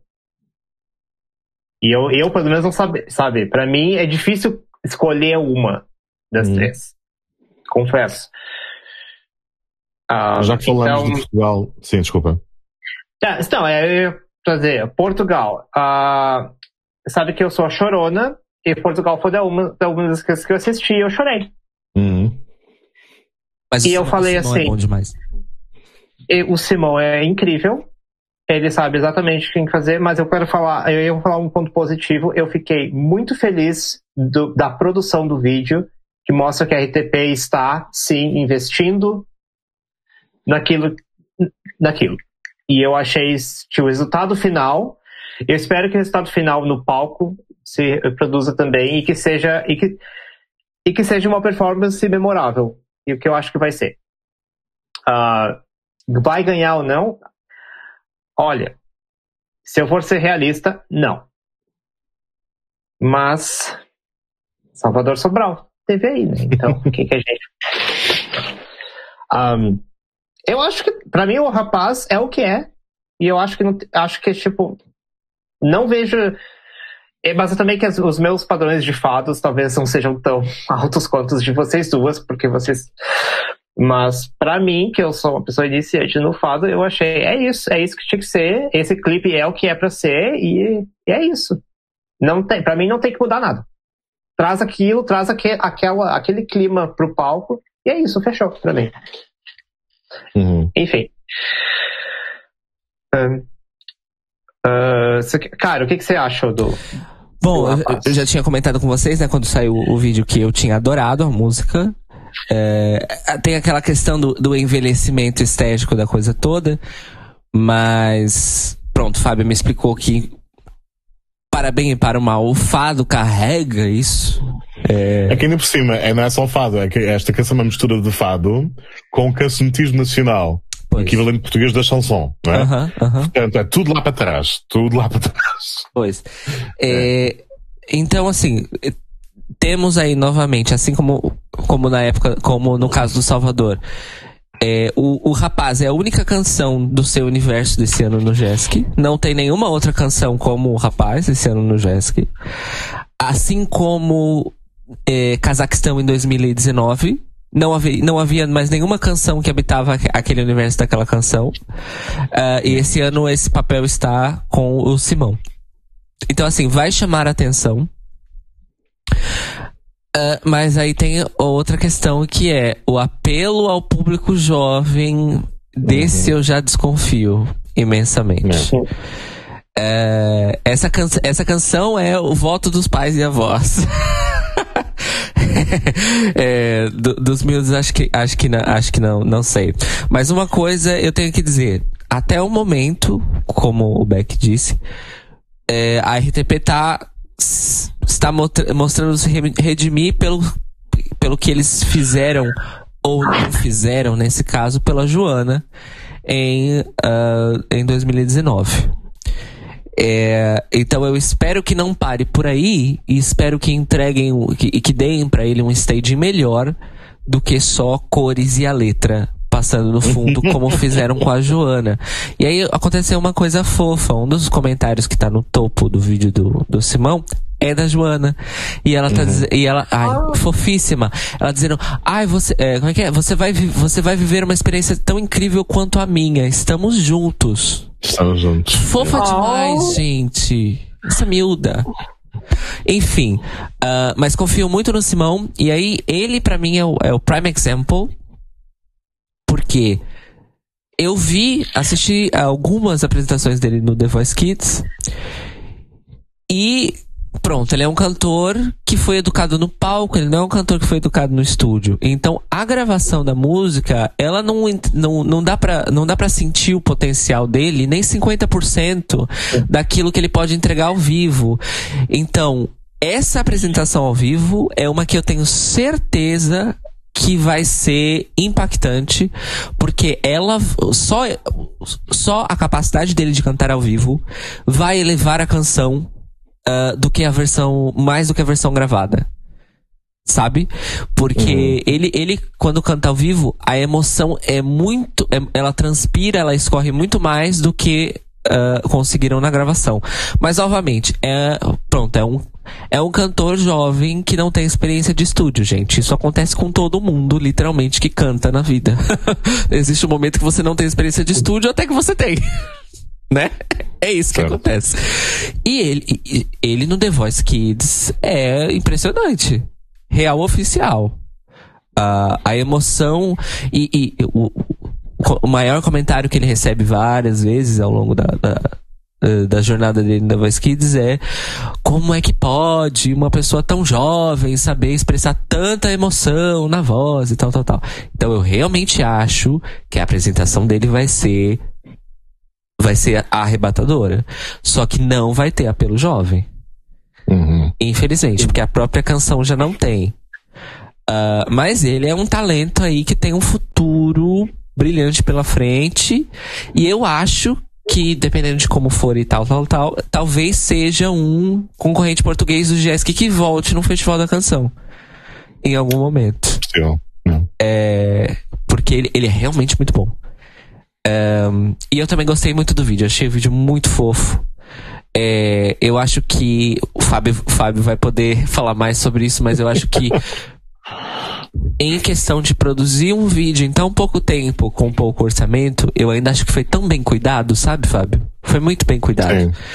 É... E pronto. Eu acho que é um vídeo simples, extremamente bem feito, tem tudo a ver.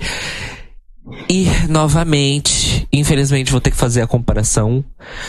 Mas é uma felicidade que nós temos uma letra boa. Ao contrário de 2019. Sim, que horror.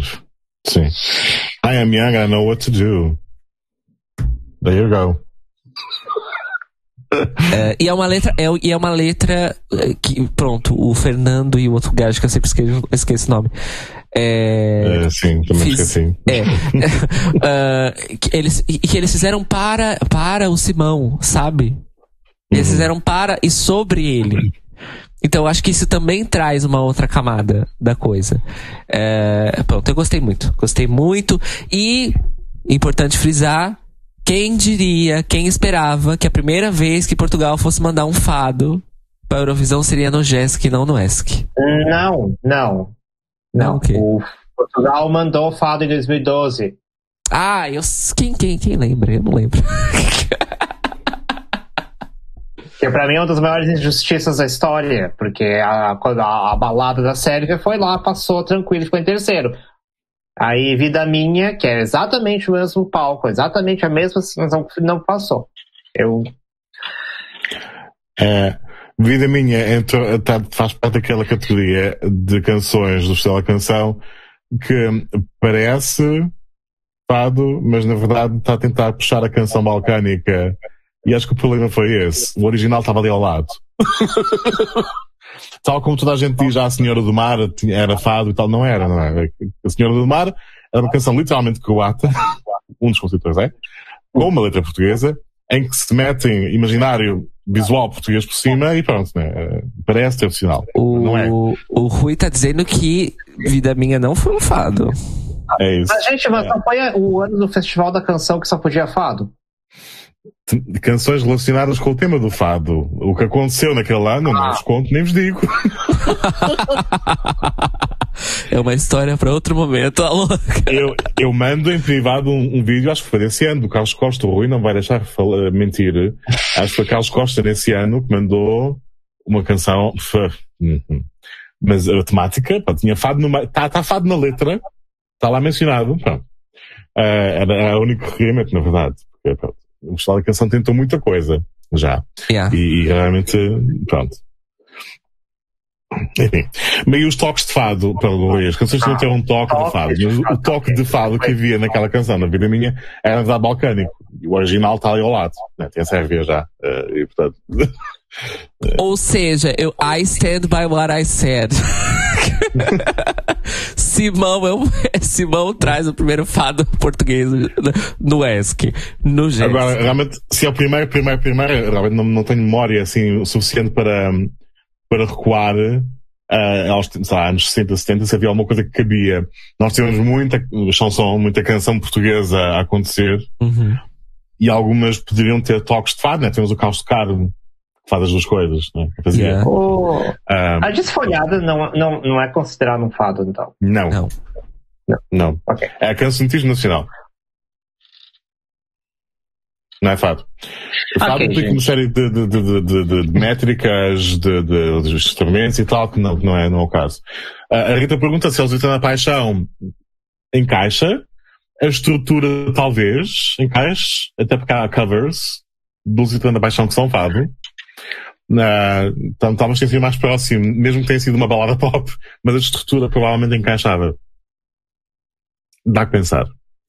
Ah, opiniões em relação a Simão, pois subscrevo o que disseram. Eh, eu fiquei um bocadinho set, uh, aback pelo, pelo, um, pela gravação em estúdio, porque eu não conhecia e continuo a não ter a grande referência de como ele canta ao vivo, mas enfim, eh, confio que ele também se saiba dar muito bem em Paris e estou à espera que seja uma surpresa. O público, e o júri inclusive, que também tem crianças, se eles vão ir atrás, não sei, devido. Pois. Tendo em conta o avançar da hora, se calhar concordar, nós podemos comentar a canção anfitriã, né? Porque a França está aí com o Enzo e o TikTok. Ah, e será que fazem dobradinha? Será que sim? Será que não? O que acham? Cairo. Olha, o meu, o meu comentário é assim: uma nova tentativa de Bimbantua? Ponto de interrogação. Foi a primeira coisa que eu pensei. Ah, aliás, Enzo, que é só uma das, das intérpretes extremamente carismáticas que temos nesse ano, a Balda, ainda bem. É, então, uma coisa que teremos esse ano é carisma. Garantido, gente. Uhum. Isso não vai faltar. É, e a música é divertidíssima. Eu amo uma boa musiquinha que é só pra divertir e não- e a letra não precisa necessariamente significar qualquer coisa. É uma coisa fácil de cantar junto e de dançar. Mas ainda acho que eles têm, eles realmente vieram com uma premissa de tipo.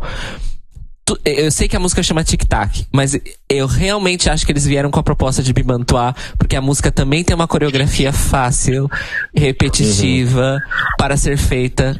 There you go, no TikTok.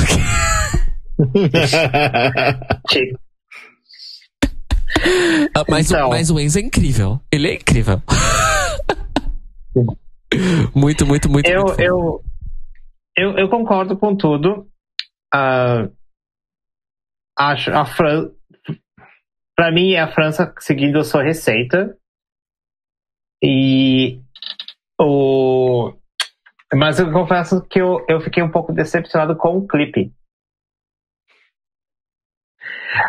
porque eu, eu, eu, não sei, quando eu ouvi, porque eu vi primeiro, eu vi primeiro a música, assim, o clipe, que eles tinham lançado só o lyric video. E o. Eu, fiquei, eu, eu amei a música e eu fiquei assim, nossa, eu quero um visual meio steampunk, que é isso que eu quero uhum. pra essa música.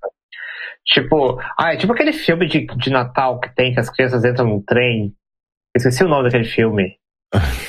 Sim. Que é, que é, que tem, que inclusive era, foi meio na época revolucionário, porque era usando, tipo, é, não é era realidade com a voz do Tom Hanks. Uh, e isso, o Robin Williams, eu acho. Enfim, era hum. aquela vibe que eu queria.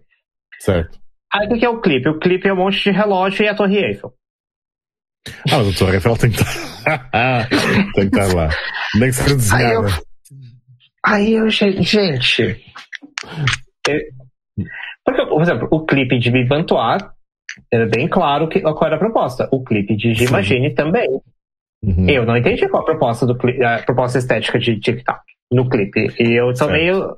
É, o que eles vão trazer no palco? Eu tô meio não assim. Se, não sei se acharam complicado transportar a temática para o vídeo, porque o tema é literalmente eu quero ter tempo para fazer coisas que eu quero. Pronto. Não, eu, eu tava esperando que eles iam, sei lá, botar, fazer uma coisa meio circo, meio botar uma, uma cartola hum. num, um chapéu de, tipo, de cerimônias no Enzo e uhum. fazer ele, tipo, sabe? Uhum. Mas não, não.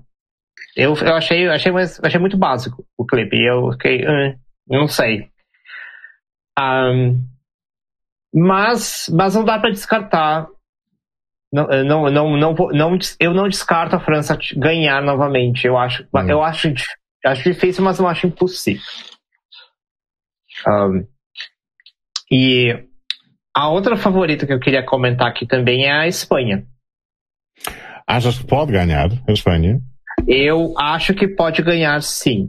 Eu acho que o Levi, o carisma do Levi com a câmera é, é fenomenal para mim. Certo. Uhum. Eu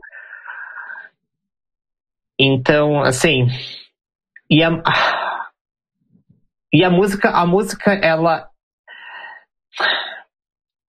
como é que eu, vou, eu não sei o que. Eu acho. Eu tenho a impressão assim que a música ela tem um potencial muito grande de. de. de agradar a todo mundo. Ok. Então, e eu penso assim muito no televoto. O televoto você tem que votar em três países. Uhum, uhum, então sim. eu acho que existe a possibilidade. Porque assim, você não precisa que. Então, nesse caso, você não precisa que as pessoas achem que a Espanha seja melhor. Mas se a Espanha estiver no top 3 das pessoas que votarem, uhum. é suficiente. É. Então, a, a única coisa que eu quero, assim, eu, eu, eu espero que eles não cometam o mesmo erro de palco que eles fizeram com a, com a, com a Soleá no ano passado. Ah, que sim. Foi, uhum. Que pra mim o que estragou o Palante foi o palco. Foi. Uh, a gente, tá, eu tava, o clipe, pra mim o clipe era perfeito, porque é uma coisa urbana, uma coisa de sol na cidade, explorar da cidade, e aí eles trouxeram uma temática de dança discoteca. Uhum. Tipo, não. É, que não cabia, não. Não cabe. Então eu espero que eles não façam isso com, com, com Reir pelo videoclipe, eu, eu acho que não vai. Mas, mas, mas tem uma coisa aí: a Espanha não, não dá para comparar o videoclipe com o que eles vão trazer do palco, porque senão eles tinham feito o palco certo com a Solear. Então, certo. Fica, aí, fica aí o questionamento: qual vai ser o palco que eles vão trazer pro Levi? Mas eu acho que, que sim, que sim pode ganhar. Em todo caso, é mais fácil eh, tentar desenhar um palco para esta proposta porque não tem porque não está a tentar puxar para nenhuma, nenhuma atmosfera muito específica, não é? A festa, é parte e está feito, não é? E, e é parte com, com, e a canção tem um quê já de estereótipo latino, não é? Aquela coisa, uh, sobretudo no, no, no arranjo original, que era ainda mais, olé. Enfim, mas uh, acho que vai ser relativamente fácil eles, acho que só se quiserem muito podem estragar, né? O palco nesse sentido. Eu, eu senti com, com o caso da canção espanhola, o mesmo que detectaram no caso italiano, que é, eu gosto das estrofes, mas o refrão puxou-me tanto para os anos 2000 e não de uma boa maneira, anos 2000 início, tipo single de vencedor da Operação Triunfo. Uh, muito isso. Então eu, eu não consigo. Eu tive exatamente a mesma impressão. eu não consigo superar. Apesar de o rapaz ser ótimo, cantar bem, ter carisma, tudo, né? E coreografia, pá. A produção encanita-me muito. Ah, e é basicamente isso. Não se está a ganhar, mas eu, eu, eu não duvidaria muito, não duvidaria muito que pudesse chegar a um top 3, realmente. Pelo, pelas razões que o Beck disse. É, basta ter muita gente que goste o suficiente, né? Cairo, opinião sobre Espanha? Hum, fiquei um pouquinho decepcionado, confesso, uhum. Com a música, tá? Reforço, uhum. Levi incrível. É, ele mas é aquela coisa, ele é um intérprete que se calhar vai elevar. Ali na hora ele vai elevar uhum. a coisa toda. É isso. É isso. É, vai, vai, vai vender no carisma. Eu não gostei da produção da música. Para além do que o Fábio falou, eu tive exatamente a mesma impressão em que eu tava numa, numa música pop contemporânea e do nada teve uma fratura temporal e eu tava escutando rádio FM dos anos 2000. Do nada. Uhum. Uh, e isso me incomodou porque eu achei que a produção da música, a produção da canção está ruim. Mas a coisa que mais me desagradou é a letra. A letra é muito fraca. Muito fraca muito, muito fraca. É, e infelizmente não tem como. Para mim não tem como escapar de que eles estão tentando reproduzir a premissa de Palante. Ok. Explica. Na letra. Na letra. A, a mensagem é a mesma. Hum. Só que a letra de Palante era muito melhor do que a letra de Rei. Fora Sabe. que uh, eu tenho uh, um, um, Eu tenho um problema quando uh, as pessoas simplesmente jogam a palavra revolução em músicas. Assim. Sim. Mais a pomba então... da paz do Picasso no vídeo, enfim.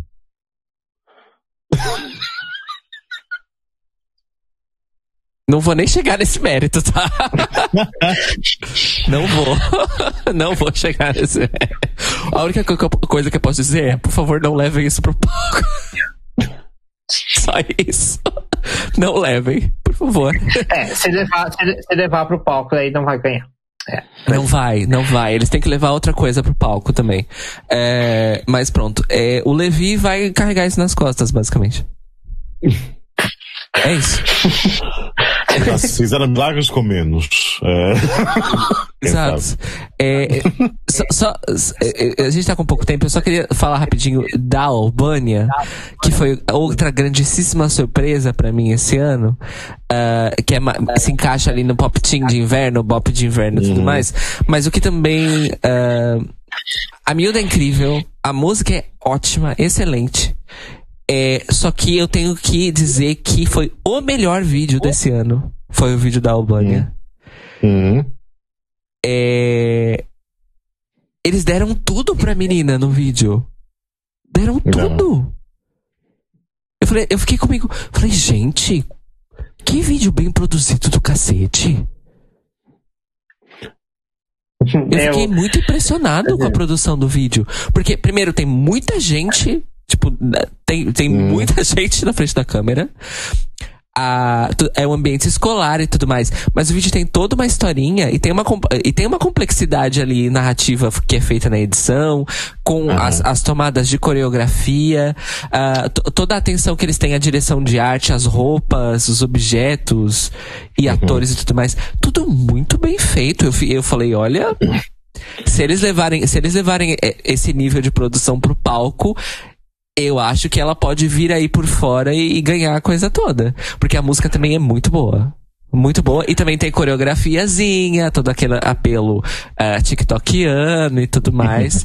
Fora que eu, vocês que escutam o podcast sabem, os meninos sabem, eu gosto de canções no Jesk que são canções da, da, daquelas crianças, daqueles adolescentes. É uma canção divertida, é uma canção que eles estão lá dançando, que provavelmente fala de alguma coisa escolar, não sei, porque tem toda uma historinha no vídeo.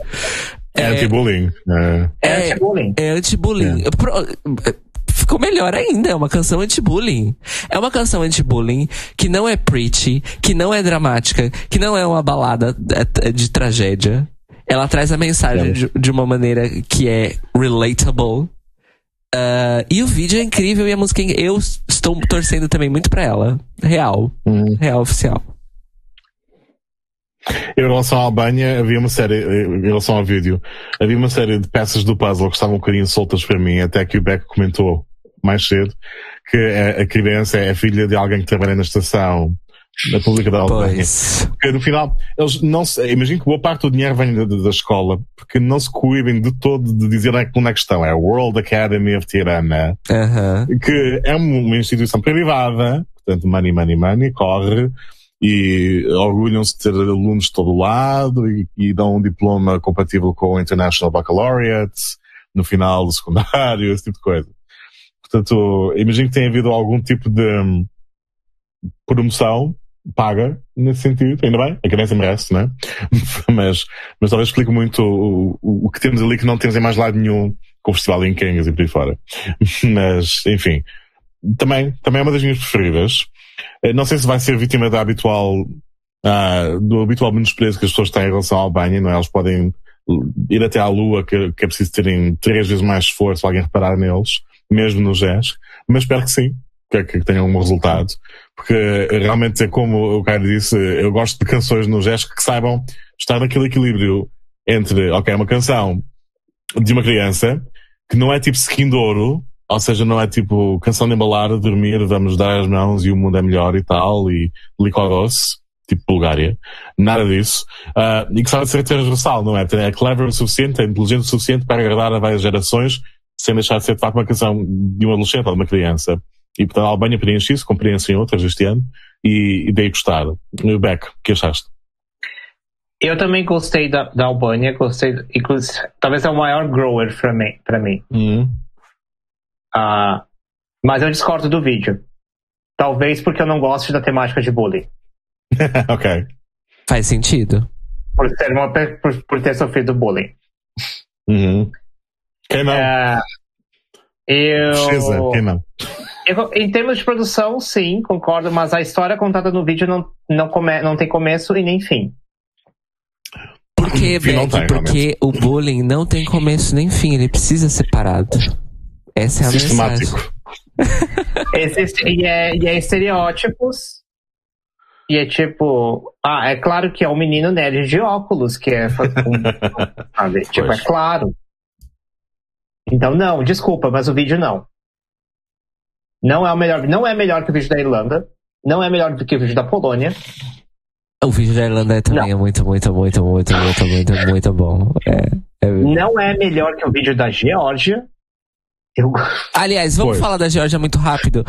o, uni, o, único comentário que eu coloquei da Georgia é que alguma dúvida de que eu amei isso. ah, gente, Georgia é Georgia sendo Georgia, gente. É, eu, é? assim, a minha, a, assim, esse menino vai se divertir no palco e é isso que importa. É isso. É isso. Única canção disco do ano. Fica aí a dica para os outros países eu quero aquela dança no palco. É só, é só isso que eu peço. Eu quero, tipo. O fã do Disco em mim gostou muito da Georgia realmente. Please keep being weird. Uh, é tudo que precisamos deles. Exato. é tudo que precisamos. É tudo que precisamos, já. Yeah. Eu sei que vai ser arrasado, ninguém quer saber da Georgia para nada e tal. Quer dizer, já tiveram bons resultados no Junior Eurovision. Não, não, não acho valorizar. Não acho que vai ser arrasado. Eu acho que não vai não. ganhar. Eu acho que vai, Sim. mas eu acho que vai. Vai ficar ali no meio. É, tá bom. Acho que vai ficar no meio. Melhor que nada. Porque o fã desse com a mim gostou muito. Senti-me representada. Eu super. Quando começou a tocar, Fábio, eu fiquei assim: Oi? Oi. É sério, eles vão me é. dar isso? Esse presente? uh, algum, é, algum... Eu, eu, eu, vou falar, é, quero falar mais uma. Uhum. Eu vou confessar uma coisa. Uma música que quando eu ouvi a primeira vez eu não gostei, e a partir da segunda vez eu comecei a gostar, e eu não sei explicar por quê. Hum. É a da Sérvia. Ok. A segunda vez que eu ouvi, eu lá. Ótima Aí, tipo, eu olhei assim, ai, olha essas duas, são tão fofinhas, elas são tão fofinhas juntas. Oh. E eu passei a gostar da música, e é isso, eu, eu não sei explicar. É mais um hit de inverno, porque está ali algures entre RB e o Café Del Mar, compilações. Ai, meu Deus, Fábio, eu odeio que você também tenha essa referência. É. é. porque essa merda também fez muito sucesso no Brasil. É... Quem, onde é que não fez? É, é pois. É, gente, eu não gostei da música da Sérvia. E aí, o meu comentário foi assim: outro pop RB romântico dos anos 90? Outro? Que ano é hoje? É, e. Aí ah, eu coloquei aqui também que, mas ao contrário do outro, que era cringe, esse é pretencioso, pura pretensão. Uh. Okay. Extremamente pretencioso.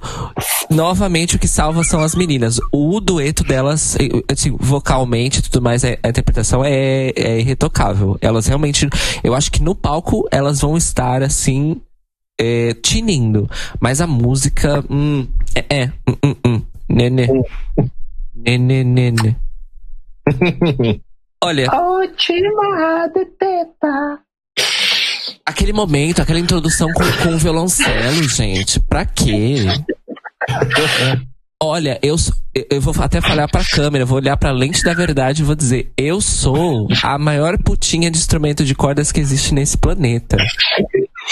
É um, quarte, é um quarteto de cordas barroco, é uma orquestra de câmara, é um naipe de cordas de uma orquestra. Eu estou lá, I'm always here for it. Mas tem coisas que não tem necessidade. É a herança clássica, a herança socialista da Sérvia. Vamos lá. Sure. Olha, para fechar então esse nosso, esse, esse, nosso episódio, só vamos, vamos falar rapidinho, porque o país que ainda não temos, que é o Cazaquistão, não temos a música ainda, é o último que falta. Uhum. Na verdade, tem uma história interessante por trás. Eles fizeram uma NF no Cazaquistão é, para escolher, e houve uma reviravolta olímpica na NF do Cazaquistão, em que os dois top finalistas ali, uh, ao invés de tentar competir um, outro, um contra o outro pela vaga, né, de representante vencedor. Tá, eles empataram. Eles empataram. Eles empataram, mas, hav mas havia critérios de desempate que eles falaram: ah, não, não vai desempatar. Vamos os dois. E vão ser, então, os dois finalistas que empataram. Uh, o Alinur Kamzim e o Beknur Zanibek. Uh, vão representar então o Cazaquistão. E aí eu coloquei assim: Cazaquistão no JESC, always raising the bar for us all. e eu disse que é uma, uma reviravolta olímpica, porque nas, nas Olimpíadas de Tóquio houve uma prova de atletismo em que é, o salto em altura, é, um dos, uma das competições de salto em altura masculinas, em que os dois. Uh, enfim, eliminaram todos os outros por pontuação. Só que eles não. Eles fizeram cinco tentativas e não conseguiram desempatar o resultado. Uh, havia critério. No, novamente, como sempre, havia um critério de desempate que envolviam, inclusive, a questão de uh, dos competidores anularem uh, os resultados e eles refazerem a conta para, enfim, baixar a, a altura da, da vara. Porque eles não estavam uhum. conseguindo saltar naquela altura, nenhum dos dois. Todos estavam tocando, derrubando e tal, tal, tal. E eles, e eles que são atletas experientes, na verdade são amigos de longa data, os dois, os dois finalistas. Eles, né, estavam. Então, mas isso daqui não vai acabar nunca. e, e, como são amigos, perguntaram, né, pro, para o banco de jurados se podiam dividir a medalha de ouro, porque eles não, eles próprios estavam cansados, não iam conseguir. Uh, e aquela coisa, quanto mais cansados, menos eles iam conseguir. Certo. E, e aí o júri aprovou e, e pronto, não tinha nenhuma regra contra. E, e, foi uma das coisas mais olímpicas que aconteceram nas últimas Olimpíadas. Foi essa, essa vitória é, em comum acordo desses dois atletas aí. Então é isso, por isso que eu disse que é uma referência olímpica. Eu falei isso porque eu amo as Olimpíadas, eu ainda sou essa pessoa. Amo as Olimpíadas. É, e eu gosto mas, de dizer, mas eu vais sem perceber. Você falou aí. Você falou em Cazaquistão no GES que trazendo Always raising the bar for us all. É, mas aparentemente a música não tá raising the bar esse ano. Eu, eu não ouvi, não, coisa. não consegui ouvir. Tiraram os vídeos das NFs, eu tentei catar. Eu consegui ouvir trechos. E é uma Disney Ballad sem muito dos trechos que eu ouvi. Uma Disney Ballad. Vamos ver se vai vir um revamp aí, talvez. Pode um Mas os comentários que eu ouvi era que, tipo, né. O pessoal não tá feliz, não. Pode haver um revamp é quase garantido que a encenação vai ser boa, porque é o questão estão sempre no topo disso. Quem sabe?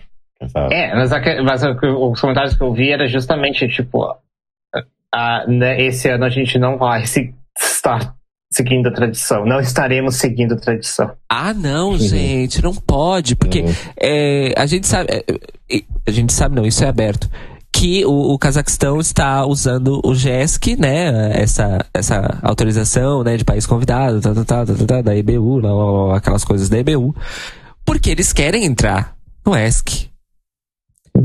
E se eles trouxerem pro ESC a, me, a mesma qualidade que eles têm trazido pro GESC, eles vão ser um país que vai mudar realmente o rumo das coisas no uhum. ESC.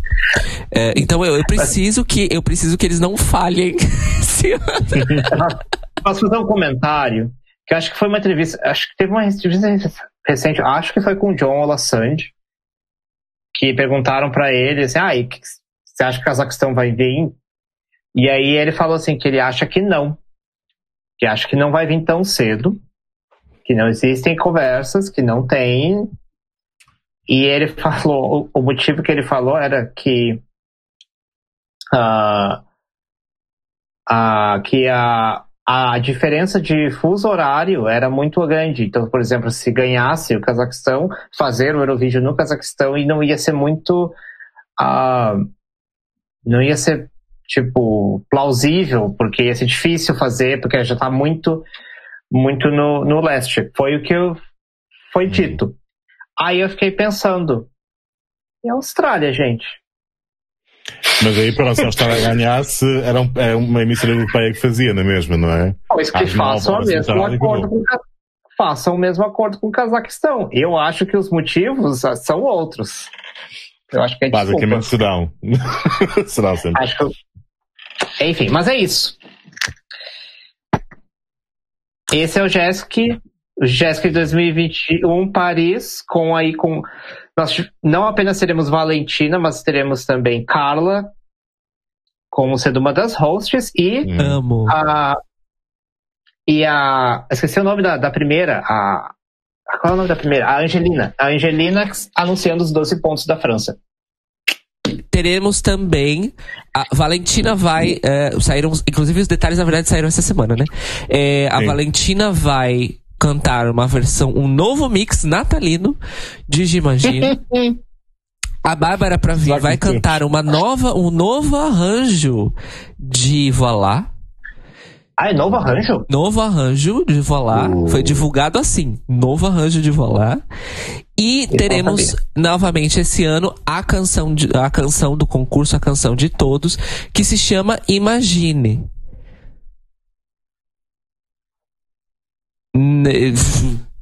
Confesso que quando eu li a primeira vez, sem prestar atenção, eu falei, pera, eles vão cantar Imagine de John Lennon? aí que eu li, é sempre... eu, aí eu li com detalhes, eu falei, ah não, não é. É sempre o mesmo título ter... que, o, que o slogan do ano. Né? Ah, pois é. E vamos ter 457 miniaturas da Torre Eiffel no palco, na Green Room, no, virtualmente. Inclusive, em determinado momento da apresentação, vai, de todos os televisores e computadores e telas que estiverem sintonizados, vai pular uma miniatura da, da Torre Eiffel pra fora da tela. Sim, é, tipo no olho da pessoa. é uma Torre Eiffel que serve de árvore de Natal, de foguete. É multiuso. É só imaginar. É imaginar. É, imagine. imagine. É exatamente isso. Mas pronto. É, estou animado para esse gesto. Fiquei muito feliz que a Carla vai apresentar. É, Justice for Bimantois continua nessa campanha longa, né? Uhum. E, e é isso, amores. Então, dia 19 de dezembro de 2021, uhum.